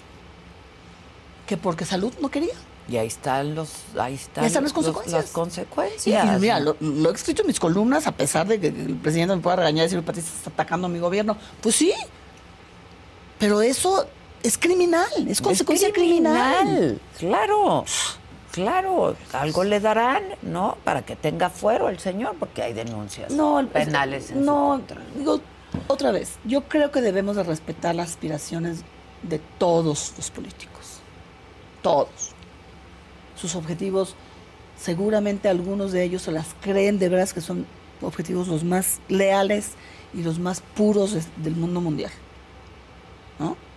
El chiste es que la política sea usada exclusivamente para el bien de la gente. Pues sí, pues sí, pero eso no ha ocurrido. De ahí la desconfianza que hay a los políticos, a los partidos, a, ¿no? Este, si no es decir- gratuita. y te vuelvo a decir, se ha dado un gran paso. Nos faltan años luz.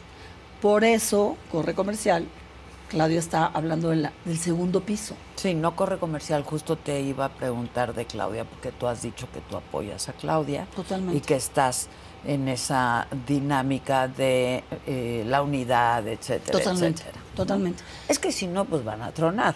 O sea, la unidad es muy importante. No, es- va más allá que eso.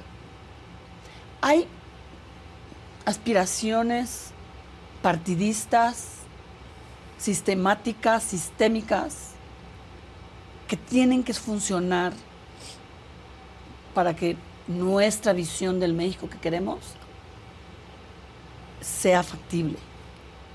Una de ellas, la corrupción de los jueces. Quisimos cambiar algo durante el presidente del Poder Judicial y no pudimos. Entonces son asignaturas pendientes que Claudia las trae aquí. Aquí. Que espero que seguramente Y que desafortunadamente. otro estilo de gobernar, que, otras que que desafortunadamente la Constitución no, se, no pudimos cambiar por lo menos dos iniciativas constitucionales de aspiraciones legítimamente partidistas. Una, la democratización del Instituto Nacional Electoral y otra, la transformación del poder eh, legislativo. Perdón, es judicial. del judicial. Entonces, las puedes criticar a muerte, pero es la ideología de un partido que ahora Claudia quiere ir más allá.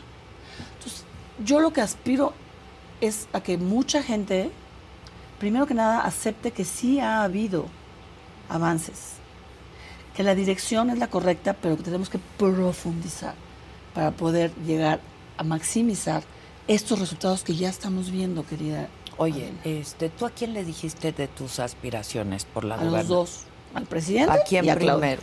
¿Y cómo A fue? Claudia. ¿A Claudia? ¿En persona? Sí, sí, sí. ¿Qué le dijiste? Pues sí, Claudia, me voy a registrar. Y me dijo, sí, ya te vi en Twitter. Le dije, no, te mandé pedir prime- primero permiso. Y me dijo, sí, sí, sí, me, me lo consultaste y te mandé decir que te registres. Ujú. Pero que siempre vas a tener aquí un espacio conmigo. Esa fue su respuesta. Y el presidente, idéntico, ¿Igual? idéntico. Me dijo, qué maravilla, qué bien, regístrate, ve por ello. Además, las encuestas van a ser la- el puntero. Este, y me dijo, y te felicito por todo lo que estás haciendo por México. Pero tú, ¿te da miedo la encuesta en Chiapas, digamos? Me da miedo que la manipulen. Que. ¿Y qué opinas del método que se usó para que para la encuesta presidencial? Estuvo muy bien, porque fueron cuatro encuestadoras, incluido Morena, que tuvieron que converger. Unos que habían manipulado, a ver, pásale de aquí para allá. Fueron cuatro, no fue una. Y si hubiera una, hubiera una divergencia significativa en la encuestadora de Marcelo, ahí sí digo, tiene toda razón Marcelo de destapar las uñas y tron- tronarlas. Pero las cuatro coincidieron. Sí, pero el, el- el proceso es el que también él está. Yo ¿no? creo que fue extraordinariamente limpio. Teníamos mucho miedo, te lo juro, ¿eh? de este rollo de van a ir a, a dar dinero. Hubo intentos locales de ir a poner, por ejemplo, en los lugares donde sabían que Claudia iba a ser encuestada, fueron a poner lonas porque sabíamos que si ponían, si tenías lona no te podían en- encuestar. Hubo cosas así todavía. Mm. Y Chiapas principalmente, te digo que, de veras que Chiapas no tiene, no tiene llenadera para, para manipulación electoral. ¿Eso lo vas a ir midiendo? No, no, O sea, ya le vas a entrar. Sí, claro. ¿Y vas a pedir licencia cuándo? no. No vas a pedir No, licencia. no, mira, la legislación nos está pidiendo dos días a la semana presenciales, ya somos presenciales, la voy a lograr Vaya, perfectamente qué bueno, bien. porque todos ya hacemos todo presencial, carajo. No, sí, es presencial, son afortunadamente son diez- dos días seguidos, ya, martes y miércoles. Martes y miércoles. Y este y el resto voy a caminando en Chiapas. Ahorita la consigna de Claudia, Claudia es hija de la calle, de caminar, territorio, territorio, territorio. La consigna de Claudia ahorita es la convocatoria, el convencimiento. Ayer tuve mi, mi informe, mi segundo informe en Chiapas, y básicamente ¿Cómo lo que te fue? súper bien, mejor que nunca. ¿Sí? veras, espectacular. Y la verdad es que lo que les dije fue, ahí están los resultados ya. ¿Y Esa es se olvidó mejor el episodio en Chiapas? Lo han, lo han vuelto a sacar en las redes sociales. Pero en Chiapas. No, no. En Chiapas. soy- ah, me- las comunidades indígenas me aman porque estoy trabajando con ellas. Tengo un programa de artesanas que te quiero invitar. La estoy subiendo a una plataforma, pero con pago justo. Y el único pago justo que puedo lograr, desafortunadamente, es en China, en Asia, en Europa, a donde valoran Sí. nuestros brocados. Es lo que yo siempre digo, ya no les regateen a las artesanas, ¿no? A ellas sí no. Entonces, Digo, imagínate- A mí me encanta ir a los mercados del mundo y regatear, ¿no? Pero no a las artesanas. Pero no a nuestras artesanas nunca. ¿no? Pero además, ¿sabes qué? Te voy a decir una cosa. La misma artesana no valora su trabajo. Sí, es lo que de Mi abuelita- nos pasa. se ponía a tejer en sus ratos libres y hacía maravillas. Y luego tenían un bazar a donde se vendían sus cosas las tejedoras. Haz de cuenta las artesanas. Mientras están sus frijoles cocinando, está haciendo la ropa de sus hijos, de su esposo y entre otras, pues un surplus que pues, ni modo que los vistas todo el tiempo de la misma Sí, sí, cosa o sí. tres prendas iguales, ¿no? Y entonces comienzan a venderlas. ¿Y ¿Cuánto? Pues a mí 300 pesos. Vale 400. Son pocas las que tienen conciencia del valor de su trabajo. Y, la y el ejemplo a la hora de empoderarlas, como el caso de las artesanas de Matenango, es que las ves como verdaderas empresarias. Mi gente, ¿cómo están? Yo soy Nicola Porchela y quiero invitarlos a que escuches mi nuevo podcast Sin Calzones, en el que con mi amigo Agustín Fernández y nuestros increíbles invitados hablamos de la vida, la fiesta y nuestras mejores anécdotas. Y obviamente todos los detalles que no contamos en ningún otro lugar, solo lo van a tener acá en Sin Calzones. Ven a escucharnos como más nos gusta estar sin calzones. Ustedes ya saben que nos gusta andar sin calzones por todos lados y a ustedes les gusta vernos sin calzones. Esto todos los jueves en cualquier plataforma donde escuches podcast y en YouTube. Y Independientes. sabiendo que su, bala- Sin su trabajo vale tanto. Sin marido. Lo primero que hacen es deshacerse del marido que las tenía aquí. Sí, no, no, no, y hay- ahí en muchos sentidos, ¿no? Este, violencias, eh, se alcoholizan, ¿no? Este, No, son el- violentos. el machismo en Chiapas es verdad, o sea, los meseros llegan primero a servir a los señores. A- los impre- yo digo, yo eh, digo con lo grito. No, pero pasa en todos lados, ¿no? también en México. O sea, primero sirven a los señores en México. no, no, pero primero sirven a las mujeres siempre, ¿no? Pero, No, pero allá no. ¿A quién le dan la cuenta? Siempre al hombre, Sí. aunque vaya a ser la mujer la que la vaya a pagar. Dices, no chingues, ¿no? La carta de vinos, ¿a quién se la da? Sí, ¿No? sí, sí, sí, Todavía tenemos mucho que Pero mira, en batallar Chiapas con eso, ¿no? hay, hay atavismos como el que sigue. Hay comunidades indígenas a donde ya se casó la flor. Ok, la flor no puede trabajar. No, mm, es una inútil, de entrada. Entonces el marido que venga a servir al municipio. ¿Por qué ella no puede servir? Sí, sí, Porque sí, no, sí. no trabaja, no, no merece el trabajo. Y siguen vendiendo niñas, ¿no? En Chiapas. Yo, yo hace, ¿qué? Como 20 años fui a hacer una historia justo de niñas que son vendidas en estas comunidades, ¿no? Y fui a San Juan Chamula. Sí, no. Es- sí, sí, sí. Conocí una mujer. Porque me decían, tienes que entrevistar a María Patistán, tienes que entrevistar Ah, bueno, la famosa María. la famosa María. Sí. Y entonces llegué a donde María y me dijo, no, no, no, yo cobro por entrevistas. Le dije, ah, chinga, pues yo no pago por entrevistas, ¿no? O sea, yo no, yo no pago por entrevistas. No, entonces no, y, pues vete. Le dije, no, mira, María, vamos a hacer una historia, padre. Dijo, a ver, siéntate y tómate un posh conmigo. Y entonces pruebo el posh por primera vez, ¿no? Que es fuerte, es una bebida fuerte. Tiene además un poquito de droga. ¿Ah, sí? Se llama pilico. Ah, Te pone un poquito high de otros, en otros sentidos. ah, mira, bueno.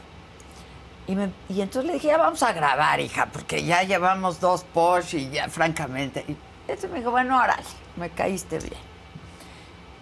Y me ha contado su historia, ¿no? Y me dijo, y ahora yo soy la mayordoma de aquí. Excepcional. Excepcional. Excepcional. Y, y digo, yo he aprendido tanto de estas mujeres, ¿no? Este, con una, un- una garra y una valentía, este, que todas tendríamos que aprender, ¿no? No, Porque no, han no, pasado todas lo por hemos bio- hecho. Todas lo hemos A ver, hecho a Adela, tú diferentes eres la mejor. yo- yo no, ya, ya no eres periodista. No sé, escudriñadora de almas de México. pero porque has trabajado el doble que los hombres. que los hombres, Para tener éxito. claro, sí, entiendo, pero estas mujeres Cuesta. violentadas, viviendo en un ambiente tan de, de, de- de Sí, son más violencia, pero del padre, pero del marido, pero incluso hasta de los hijos. Son excepcionales.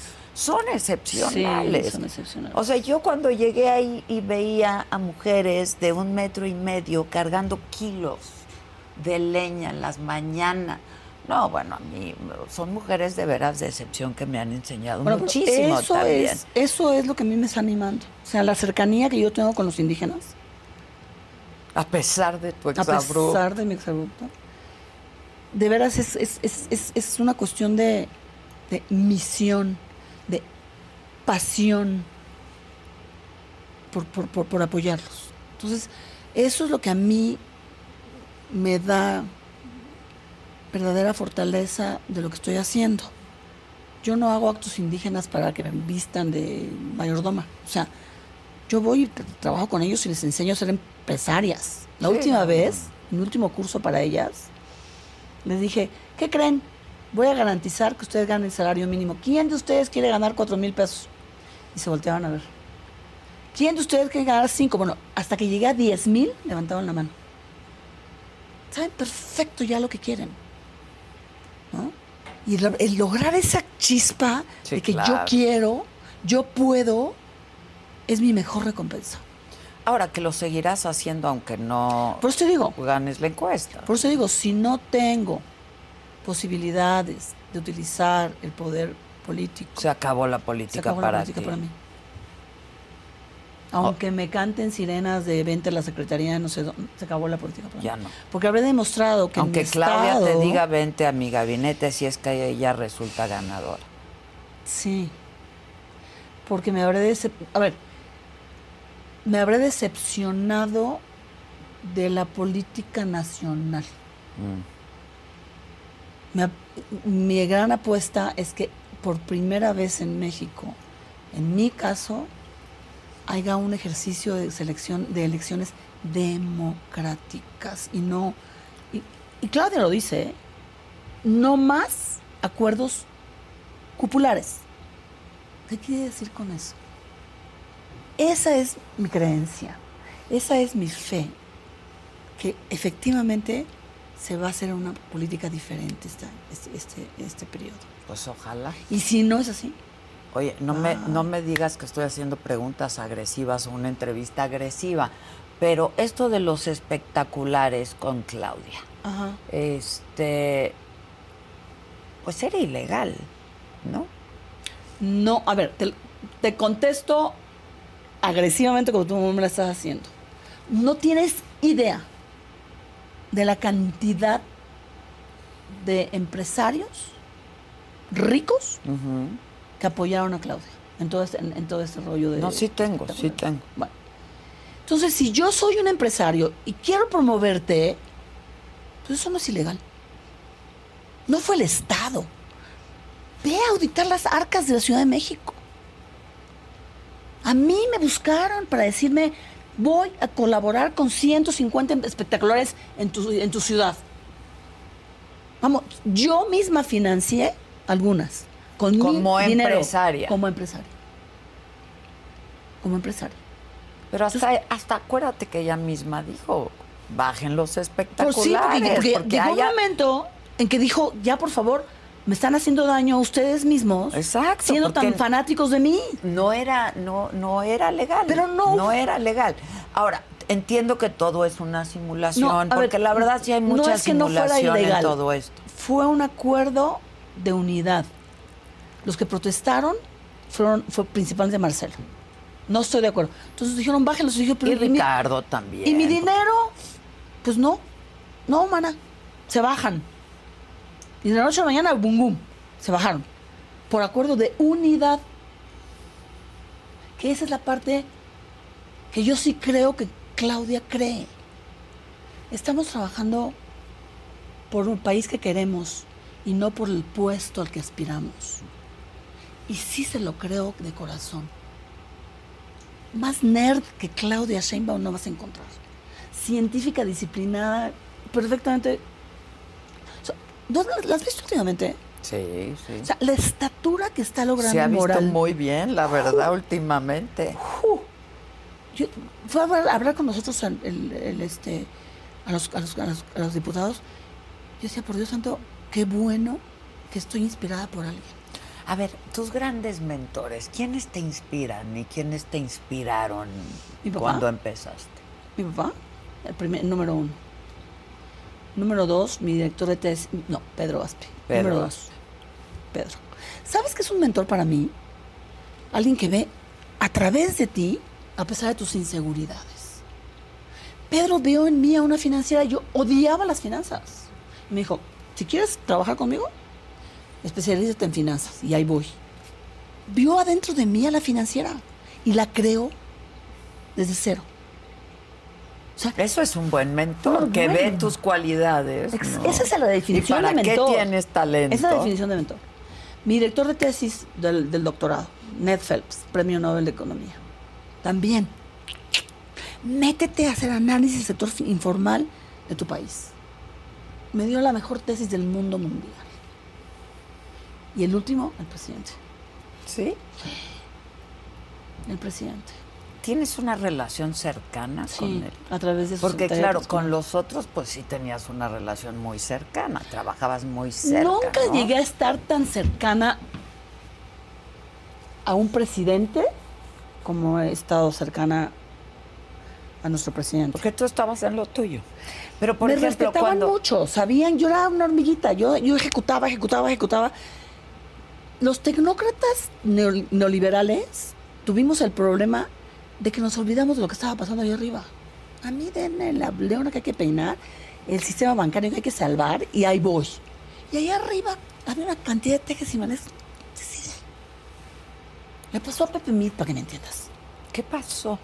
A ver, por ejemplo, cuando tú trabajaste con Salinas, con Cedillo, ¿no? Este, ¿qué fue lo que pasó? La crisis, cuando se viene la crisis del 94. ¿Qué Fue lo una lucha pasó? de egos, yo fui testigo, entre Salinas y Cedillo a ver quién era mejor ¿no? entre Cedillo y Pedro. Ah, entre Cedillo y Pedro. Es que eran los, los papás, pues, con José María Córdoba, Sí, sí, sí. ¿no? En los grandes genios, doctores en economía, ¿no? Junto con Serra. Y viene la crisis, pero antes de la crisis, las crisis se cocinan a fuego lento. Viene el problema de que Pedro le toca poner los precios relativos uno con otro, la telaraña. El maestro del- de la estabilización de precios en México se llama Pedro Aspe. Yo lo vi. Si los salarios de aquí se ponen con este y la telaraña completa para que no se muevan, no se muevan, ¿no? Con la credibilidad de los, de los, de los, de los gobiernos anteriores de que siempre hay una devaluación de sexenio. Sí, ¿no? sí, sí, sí. Entonces comienzan a prepararse los mercados de ya me voy, ya viene la devaluación, ya me voy, ya viene la devaluación. Y Pedro, serenos, serenos. Pero la, la deuda la fueron acortando, acortando a semanas. Ok, me quedo contigo, pero en la próxima semana nada más. Y Pedro los convocaba mes con mes para decirles, a ver, señores, vamos a hacer esto, vamos a devaluar el 5%. El día siguiente no pasaba nada. La banda se ampliaba el 5% y no pasaba nada. Pero que estaba agarrado con alfileres esa telaraña, finamente bordada, estaba agarrada con alfileres. Entonces, Salinas viene a decirle a Cedillo, a ver, compadre, te voy a dejar a Pedro un añito, que se madure esta telaraña. Que está agarrada ahorita con alfiler. Y Cedillo le dijo, no, muchas gracias. Su sucesor se llama Jaime Serrapucho. Bueno, Ahí van los banqueros a hablar con Jaime Serra. A sus órdenes, señor secretario. Voy a devaluar mañana un 5%. Ya se las sabían los banqueros. A calmar los mercados. Nosotros hablábamos con los direct- con todo el Financial Times, Moody's, con todo el mundo para decirles cuál era el racional detrás de la devaluación. Y contestó, voy a salir con Nino Canún mañana a anunciar el 5%. Te juro por Dios. El jefe de los banqueros levantó el teléfono a su mujer y le dijo, vieja, ya nos llevó la flauta. Y al día siguiente vino la macro devaluación de México. Quitaron los alfileres. Eso fue el gran problema. Porque los bancos estaban muy débiles. Y luego el rescate. Y luego viene todo el rescate, a donde nos, nos dicen a los tecnócratas, nerds, que nos va a costar, pero no había un colchón, no había un instituto como el IFC que, que tiene ahorros para salvar. ¿no? Sí, sí, sí, sí. No había. Había un Fobaproa que era un, un señor con su secretaria en el Banco de México. ¿No? Y de repente dicen, bueno, pues métanle dinero y métanle dinero. Los primeros que vinieron a, a darnos la fórmula fueron los españoles, porque muchos bancos ya tenían híbridos. Me quedo con BBV. Sí, sí. Sí, solo sí, me compras cartera mala. ¿Qué quería decir comprar cartera mala? Pues, ¿con qué, ¿con qué ojos y vino tuerto? Pues con fondos de Hacienda. Entonces comenzamos a comprar cartera mala por capital que metían, dos por uno. Sí, sí. ¿no? Compre, y compre, y compre, y compre cartera. Ya en todos los bancos. ¿Y qué pasó? Mucha de esa cartera que compramos, pues traía créditos relacionados. No tuvimos tiempo de auditarlos. De supervisar. Digamos que el 80, el 95% de los deudores eran chiquitos. O sea, no había tiempo de hacer el due diligence. No, que eran miles de créditos. Cientos de miles de créditos que se tenían que comprar en ese momento para que los bancos le metieran capital, los bancos extranjeros le metieran capital. Porque los banqueros mexicanos dijeron, me doy. El resto ya lo di. Entonces, pues, ¿qué, qué pasó ahí? Pues que nos quedamos con una cantidad de deuda Fue un error. ¿Cuál fue el error? Mira, El yo famoso exigí, error de diciembre. mira, yo exigí que, que el famoso auditor canadiense se metiera verdaderamente a auditar mis libros. Que, que le que yo le mostrara todas las carteras que se compraron y todo. Y dijo, hicieron lo mejor que pudieron, dadas las circunstancias. No había un Fobopro, no había un IFC. Después de eso se creó el IPAP, ¿no? Pero corregimos las cosas al final. ¿Y cuánto nos costó? El 8% del Producto Interno Bruto, como le, cuesta, a- le costó a todos los países. La gran diferencia fue la manera en que lo hicimos. Yo creo que si hubiéramos estado más entrenados para recibir una crisis que nos tomó por sorpresa, hubiéramos ideado un poquito de más. Toma tu riesgo, tú banquero, porque tú embrocaste al banco. Ok. ¿no? Y no lo hicimos. Faltó supervisión. ¿Tenían capacidad para hacerlo? No. Yo era el director de supervisión. Y una vez Pedro Aspe llegó a la, a la mesa de, de la comisión y dijo, está creciendo mucho la cartera hipotecaria. Es una receta para desastre. Te metes ahorita. Too late. A los dos días. Ya no hubo forma. ¿Por qué? Porque mira, si estás vendiendo un banco a 4.5 veces valor en libros, carísimo. Sí, ¿no? carísimo. Y encuentras un chiquero de asco de pérdidas adentro y vas con el gobierno y le dices, reponme mi dinero, compadre, y te dicen, pues te vas a hacer millonario, tienes un monopolio bancario. ¿No? Llégale. Ah, bueno, pues ¿qué haces?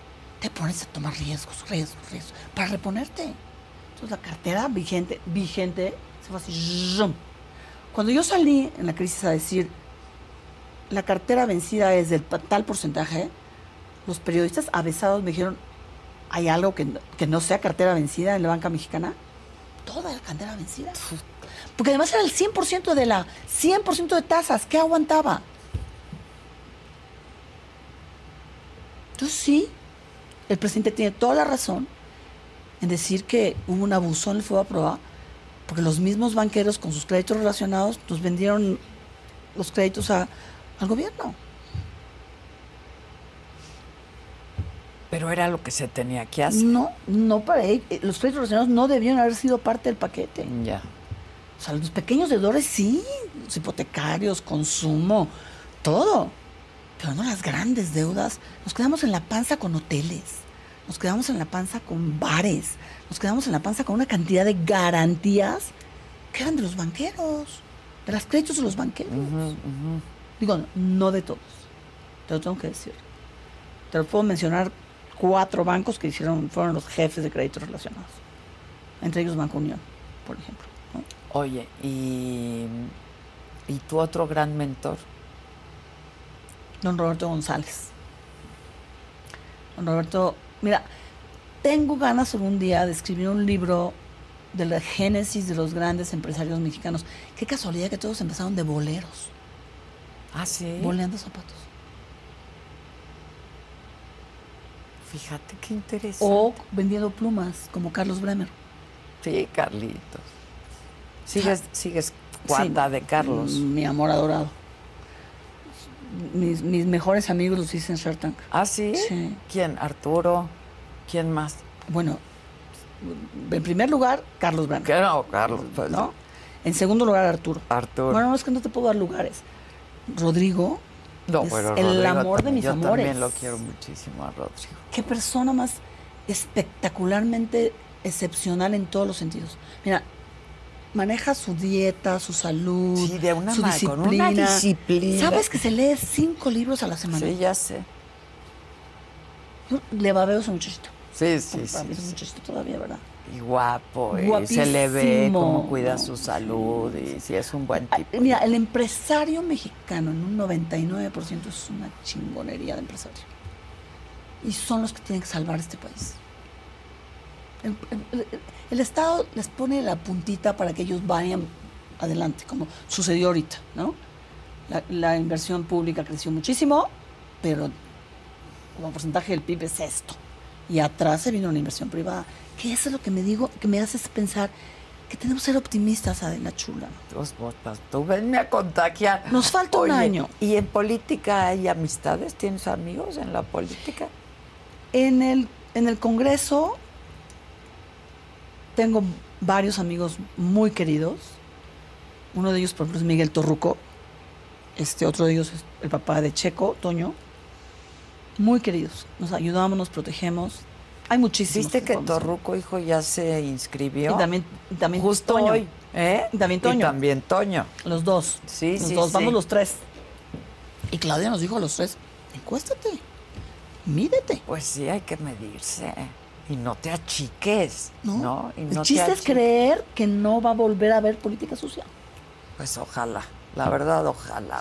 Y de otros de lados, de otros lados, mira, te voy a decir, te voy a decir, me han acogido muy bien para ayudar a Chiapas, Rocío Nale, Mm. Miguel Torruco, papá, el secretario de Comunicaciones y Transportes, no sabes lo que me ha ayudado, eh, nuestra Secretaría del Bienestar, Raquel Buenrostro, en general, en general, todos me abren la puerta. Yo les digo, mira, lo- te lo voy a plantear. Acabo de vivir con el secretario de Marina. Mm. Y le dije, a ver, secretario, el puerto Chiapas, ya no tienes probabilidades de, de desasolvarlo de una manera rentable.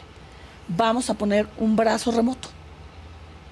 Nada más, nada más dime que ciérrame el ojo. Y si se puede, yo te traigo la inversión.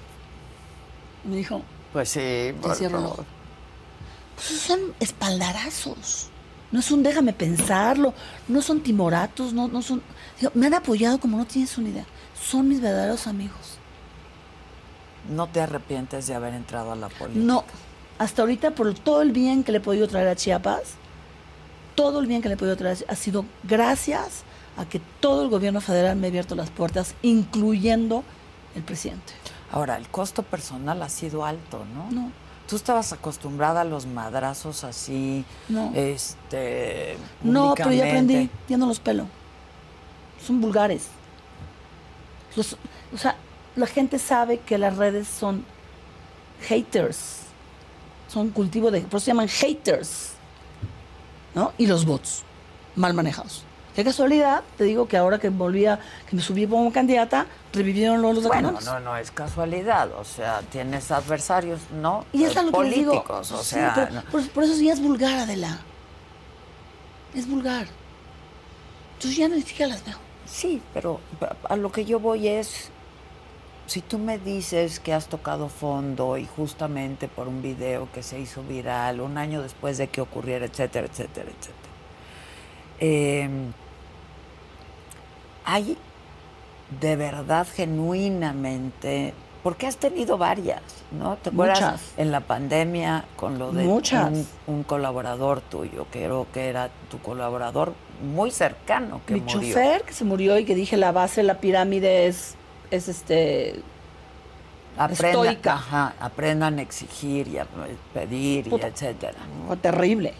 O sea, yo he aprendido que cuando estás en el aparador es cuando más tienes que discernir en un análisis profundo de tus grandes fallas de carácter. Si no, ni te metas. Porque tu público va a ser tu primer crítico. Mira lo que dijiste. Mira cómo te viste. Mira quién eres realmente. Mi gente, ¿cómo están? Yo soy Nicola Porchela y quiero invitarlos a que escuches mi nuevo podcast Sin Calzones, en el que con mi amigo Agustín Fernández y nuestros increíbles invitados hablamos de la vida, la fiesta y nuestras mejores anécdotas. Y obviamente todos los detalles que no contamos en ningún otro lugar, solo lo van a tener acá en Sin Calzones.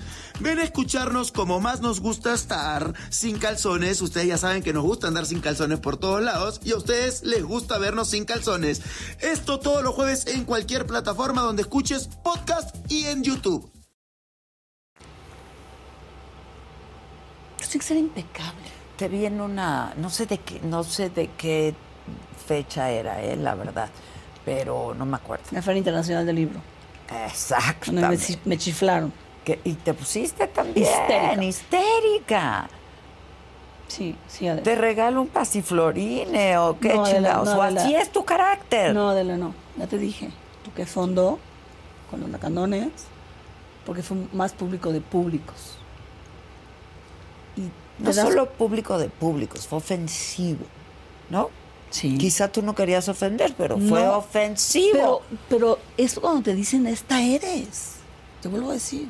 Pero te reconociste en esa mujer. Pues sí, porque mira, tengo una de mis mejores amigas vino un día a ayudarme con mis empresas. Ya hace ya cinco años o más. Y me dijo, Pati, te tienes que salir de los grupos de reflexión. Le digo, ¿pero por qué? Te tienen miedo. Tú no puedes seguir manejando tu empresa a partir de miedo. Mira cómo les gritas, mira cómo les exiges, mira cómo les impones.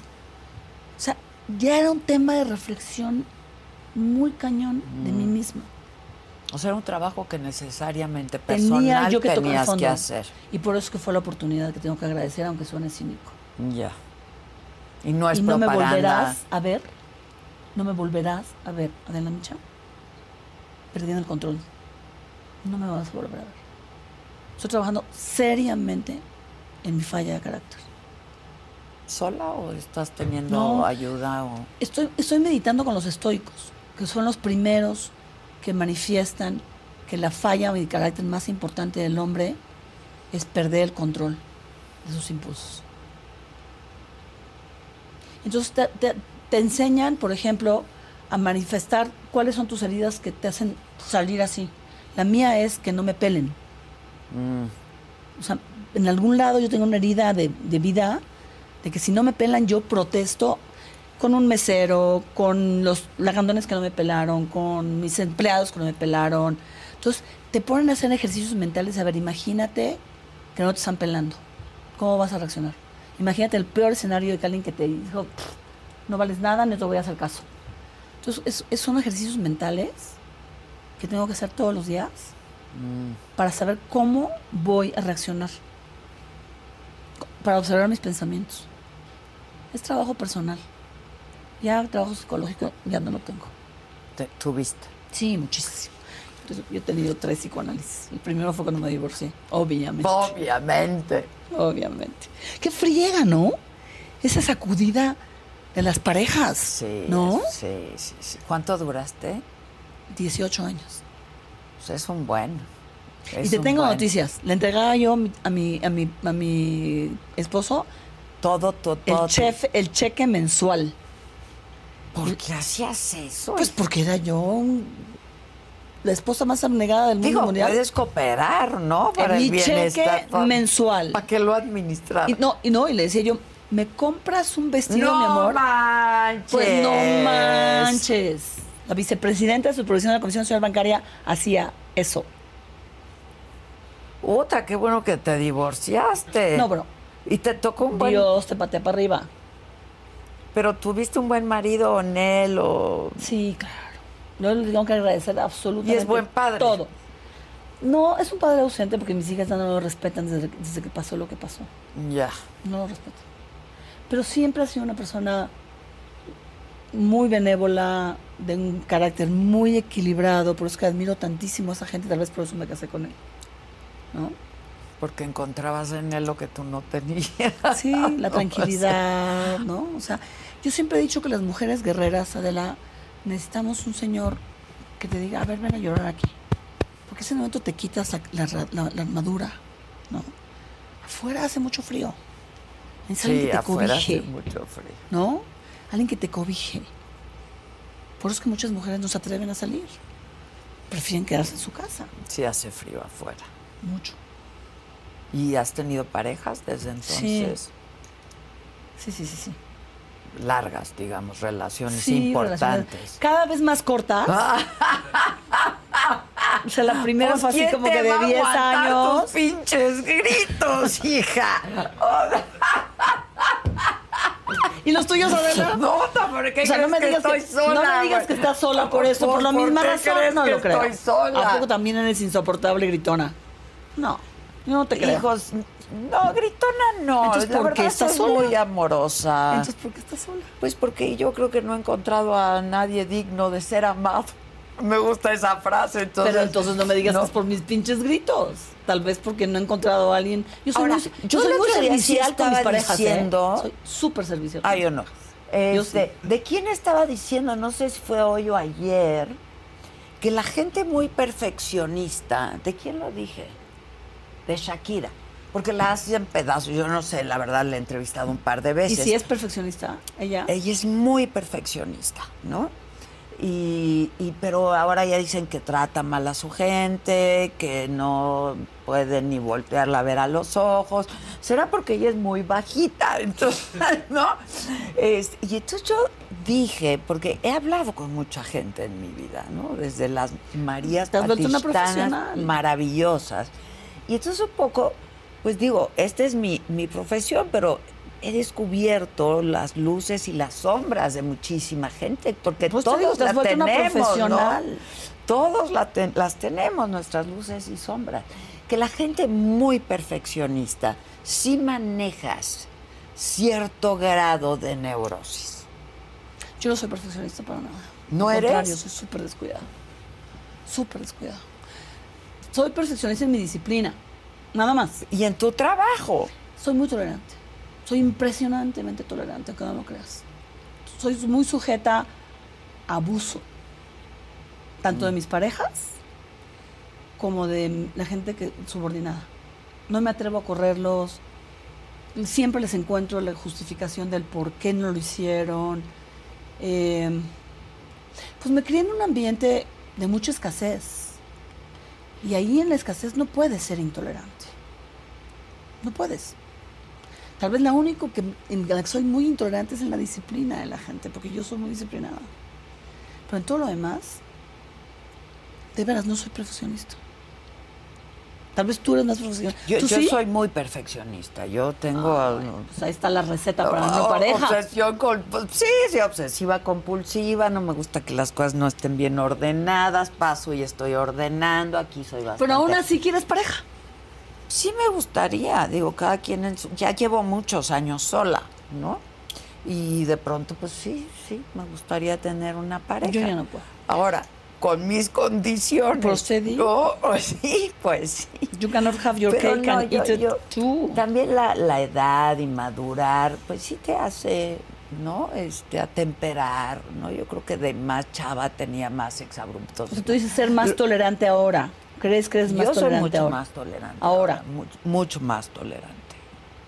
Mucho más tolerante. Podrías equivalerlo a- Menos tolerante a muchas cosas, ¿no? Soy poco tolerante a la pendejez. La verdad, la verdad, soy poco tolerante a, a, a, la gente que no está comprometida con algo, la gente que no siente pasión por lo que hace. Soy poco tolerante a eso, ¿no? Pero soy bastante, mucho más atemperada, te diría, mucho más atemperada. Más sabia. Me, me lo, me, te lo da la edad, ¿no? Eso te lo van dando los años, la experiencia, yo creo. Pero Adela, a ver, yo sí te quiero decir una cosa, y, y ojalá y, la, y no la cortes. No, esto va a ir en vivo, ¿eh? Ya no hay tiempo yo de te he cortar visto crecer. nada. De crecer, ya te, te digo, yo a ti te conocí desde la época de Fox. Eras una mujer muy visible y tal vez muchísimo más insegura porque proyectabas muchísimo más poder.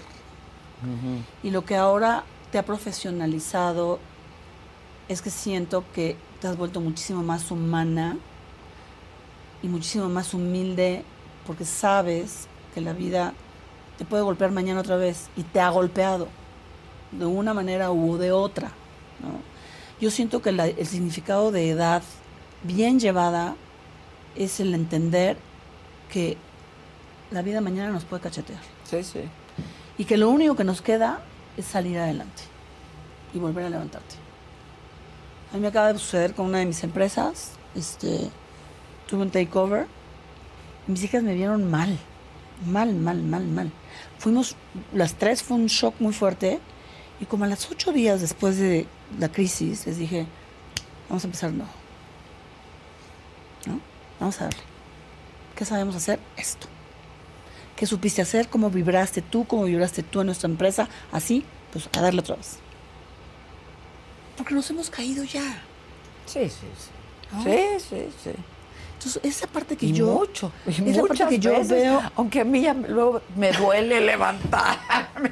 Por la artritis- Oye, te de acabas. artritis del alma, todavía no- hija. Sí, también, también.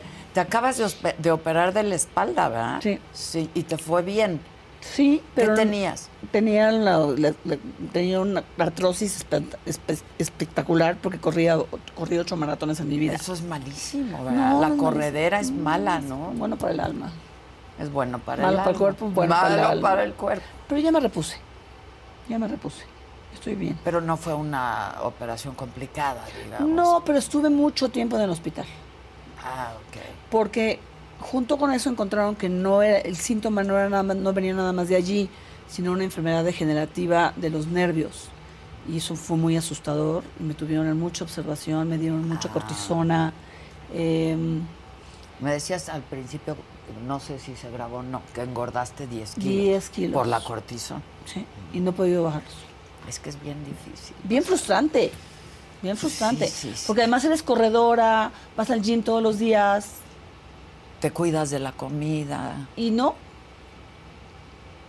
Mírate a ti, o sea, te mantienes y te mantienes, te mantienes. No sé si es de DNA, pero es espectacular. Pues me, me cuido también. Me cuido, me yo también me cuido. cuido. Pero el problema fue toda la me Sí, de- por eso te lo digo, claro. Sí. Oye, ¿ves por qué me gusta conversar con la gente? Más que entrevistar, yo digo conversar. pero es que es la, es la maravilla de tu, Por de tu eso, programa, querida. La, entrada de mi programa siempre dice descubrir luces y sombras de la gente, ¿no? Porque, pues claro, por algunos arrebatos que te hemos visto, por algunas cagadas también, y la riegas, y pues no eres perfecta, ¿no? No. Te hemos visto varias cagadas. no, pero te sacan lo peor de ti. Y te pueden sacar lo peor de ti. Y hay quien sabe. Y eso es lo peor Y de hay mí. quien sabe sacarte lo peor de Sí. ti, ¿no? Sí, Este, sí. Y estás demasiado expuesta. Quizá como empresaria no estabas tan expuesta. Al contrario. Te Estaba- decía que los empresarios somos más netas. Ex- somos más sororos, todos. O sea, nos apoyamos, principalmente cuando estamos haciendo las cosas bien, aunque seamos competencias, somos súper sororos. Y otra cosa súper importante, Adela, en mis empresas, con mis deals, siempre ha operado la palabra. Es que yo creo que es lo más importante que un ser humano tiene, Tiene. ¿no? ¿no? Entonces, Empeñas tu ¿Cuál palabra y hay que contrato? ¿Cuál cumplir. contrato? Y ahora que voy con ellos y les digo, estoy empezando de nuevo, ¿a, ti, ¿a dónde te firmo? Ya eres prueba de, de cumplimiento, de integridad. que es exactamente el contraste de la política. Sí, sí, sí. Por eso yo no entiendo que andas metida en Pues eso. por los pobres y por Andrés, pues te digo, un, un respaldoncito más y me vas a ver en una fundación. Ya no como empresaria porque mis hijas están manejando todo, yo feliz, pero sí haciendo lo mismo en una fundación. Yo te hablaba de un costo personal también en el sentido de tus hijas, por ejemplo, ¿no? Este, de pronto este, como tú dices, el odio, el hate, que lo hay, que lo hay. Y hay críticas, pues que son muy genuinas de alguien, digo yo, pues aquí te he criticado también en mi programa Sí, de la sí, mañana. mi carácter y- y... y que no mame, ¿no? O sea, este... Y los hijos lo toman de una manera distinta. No más sé si, si son, te pasa... mis hijas son más fifís que tú, para que me entiendas. Ok. O sea, son niñas criadas en algodones desde que me divorcié, yo me prometí que no les iba a faltar absolutamente nada. Pero lo que aprendí con mis hijas es que mi ejemplo es el que ha privado. Es que tú no lo harías, mamá. Es que yo he visto cómo logras esto y cómo logras lo otro. Entonces no ha habido... Al principio, cuando... Pues les duele, ¿no? Yo me acuerdo que a mis hijos yo al principio les decía no me- se metan al Twitter. Sí. Pero a ti te critican mucho en Twitter. Pues No. sí, pues sí, claro. ¿Sí? Chayotera, este, ¿no? Sí, sí. No, pero, pero, pero, pero conmigo sí fueron. Sí, fue brutal, fue brutal. Por eso te lo digo. Yo no, no, ¿llorabas? No, trataba O yo sea, de sí llora, justificarme. o sea, sí tienes corazón. pero ya no lloro. Ya no. No. No, no, no. No, ya no lloro. Hace mucho tiempo que ya no lloro. ¿Qué te, qué te hacía llorar? ¿Las pérdidas? ¿Qué te hacía llorar? Pues yo creo que la, la frustración de algo no cumplido, la frustración de algo que no se manifestó como tú querías que se manifestara. eh, Llo- Llorabas de y el ego. el ego es muy cabrón. Hay que domarlo. ¿Cómo me ocurre ¿eh? esto a mí? ¿No? Y, ¿no? El victimazgo. Ahora observo mis pensamientos, los encuentro, a dónde me está doliendo. Y es increíble cómo a la hora que los observas se desvanecen. Es increíble. Y he pasado ahorita por unas que digo, esto me hubiera pasado hace tres años y me hubiera suicidado. Así de plano. ¿Cómo qué? Estoy muy separada de dos de mis mejores hermanos. ¿Por qué? Pues porque no me reconocen en la parte política, este, porque hubo una- un problema de carácter en las empresas, este, y, me siento, me he sentido muy sola. Si yo hubiera, me hubiera tirado al victimazgo, yo estuviera llorando y llorando todo el día, porque éramos muy unidos. Éramos impresionantemente Que además unidos. son muchos, ¿no? Fuimos siete, más una niña adoptada de Chamula Ok. que mis papás la, ado- la adoptaron chiquita. Este, y ahora somos cinco. Se murió la más grande y la más chica. Pero éramos un clan. Y ahorita nos- ves totalmente desgranados cuando éramos el ejemplo de unidad, de apoyo. Y yo era la como la... La que el- amalgamaba. El fiel, ¿no? Y cuando ves que ya tu convocatoria de amor te dice, no, no quiero saber nada de ti. Tal vez por tus modos, tal vez por tus formas, ¿no? Pero ya no los lloro, ya siento dónde está y ya, o sea, es que las sensaciones humanas son secundarias, son de segundos. Y si, y si no, te vuelves en una caja de resonancia de todo lo que estás sintiendo todos los días, pero lo observas en línea, sufres muchísimo, Sí, pues sufrir muchísimo. sufres muchísimo. ¿Y no has tratado de reconciliar? todo el tiempo. Y el rechazo ha sido... Uy, qué duro. Es muy triste. Todo el tiempo los he buscado. Y na- no hay respuesta. Ya. Ya. Ya no lloro. Pero entonces te digo que nos volvemos más sabias en- hasta en eso. Más sabios tal vez los hombres, ¿no? En observar nuestros sentimientos, nuestros pensamientos. Y para mí, en, en ser mucho más efectiva en la ayuda al prójimo. Y mucho más efectiva en como lo que sucedió, te digo, con el respeto al prójimo. Nadie tiene derecho a ser Pasar por encima de nadie. ¿no? Y ahora, estoy leyendo muchas cosas ahorita sobre cuál es la esencia del ser humano y las comunidades más antiguas muestran que el origen de la religión es de las prácticas humanas más antiguas. La moral, el apoyo, el amor. O sea, todo eso es algo intrínsecamente humano que se institucionalizó en religiones para poderse manipular. ¿Tú, tú, tú practicas alguna religión? Soy muy católica, pero no voy a la iglesia, no soy mocha. Ok, pero sí eres. Sí creo en Dios, totalmente.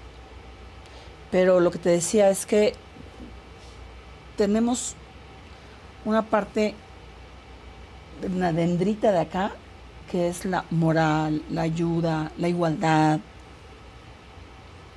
Y eso, si, si tú acudes a tu ser humano íntimamente, a dónde está esa parte, te encuentras en tu mejor expresión. Y en tu mejor, en tu mejor y, tu mejor versión, además. En tu, ¿no? exacto. En tu mejor versión. Sí. Te voy a dar un consejo. Yo no soy quien para dar consejos, pero sonríe más porque tienes una sonrisa muy bonita. Qué linda, gracias. Y enójate menos. Sí. Qué bueno que estás trabajando en ello.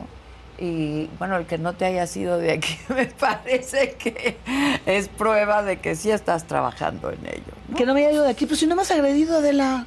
No, yo no agredo. Entonces me dices que, porque, porque me voy a ir de no, aquí. No, porque, no, porque yo te he visto que no te agreden y que respondes con ya facilidad. Cambié, ya, ya te exacto, dije, exacto, exacto, le agradezco a no, esto. Por, por eso digo que pues eso es una buena muestra y este y nada, que tengas mucha suerte, Gracias, que tengas preciosa. mucha suerte, que sea Yo un quiero- proceso limpio, la verdad, yo Ojalá. creo que Ojalá que gane verdaderamente el que más convenza, ¿no? En encuestas y que las encuestas sean limpias. Y ojalá que gane también quien pueda mejor gobernar, que no Sí. siempre es el mismo, que no siempre es el mismo, tienes ¿no? toda la razón. que no siempre es el mismo. Y Porfis, Morfis, Morfis, es un poquito más optimista con nosotros. Por favor, Adela. Voy a trabajar en ello. Yo sé que tu obligación es ser, encontrar las cosas, las oportunidades, ¿no? Ir cuestionar y subrayar y señalar. Pero ¿no? reconoce un poco más lo que verdaderamente se ha logrado. Te digo que muchas veces el gran problema es que muchos se van con, con la opinión sin ver el fondo de las cosas y eso es lo que más le lastima al presidente y a la 4T. Please, Voy. sé más optimista. Voy a hacerlo. Órale. Voy a, voy a trabajar en ello. Muchas gracias. Dame un beso. Fue un gusto enorme conocerte. Te admiro muchísimo. Muchas gracias. ¿Eh? veras. gracias. Gracias, ¿eh?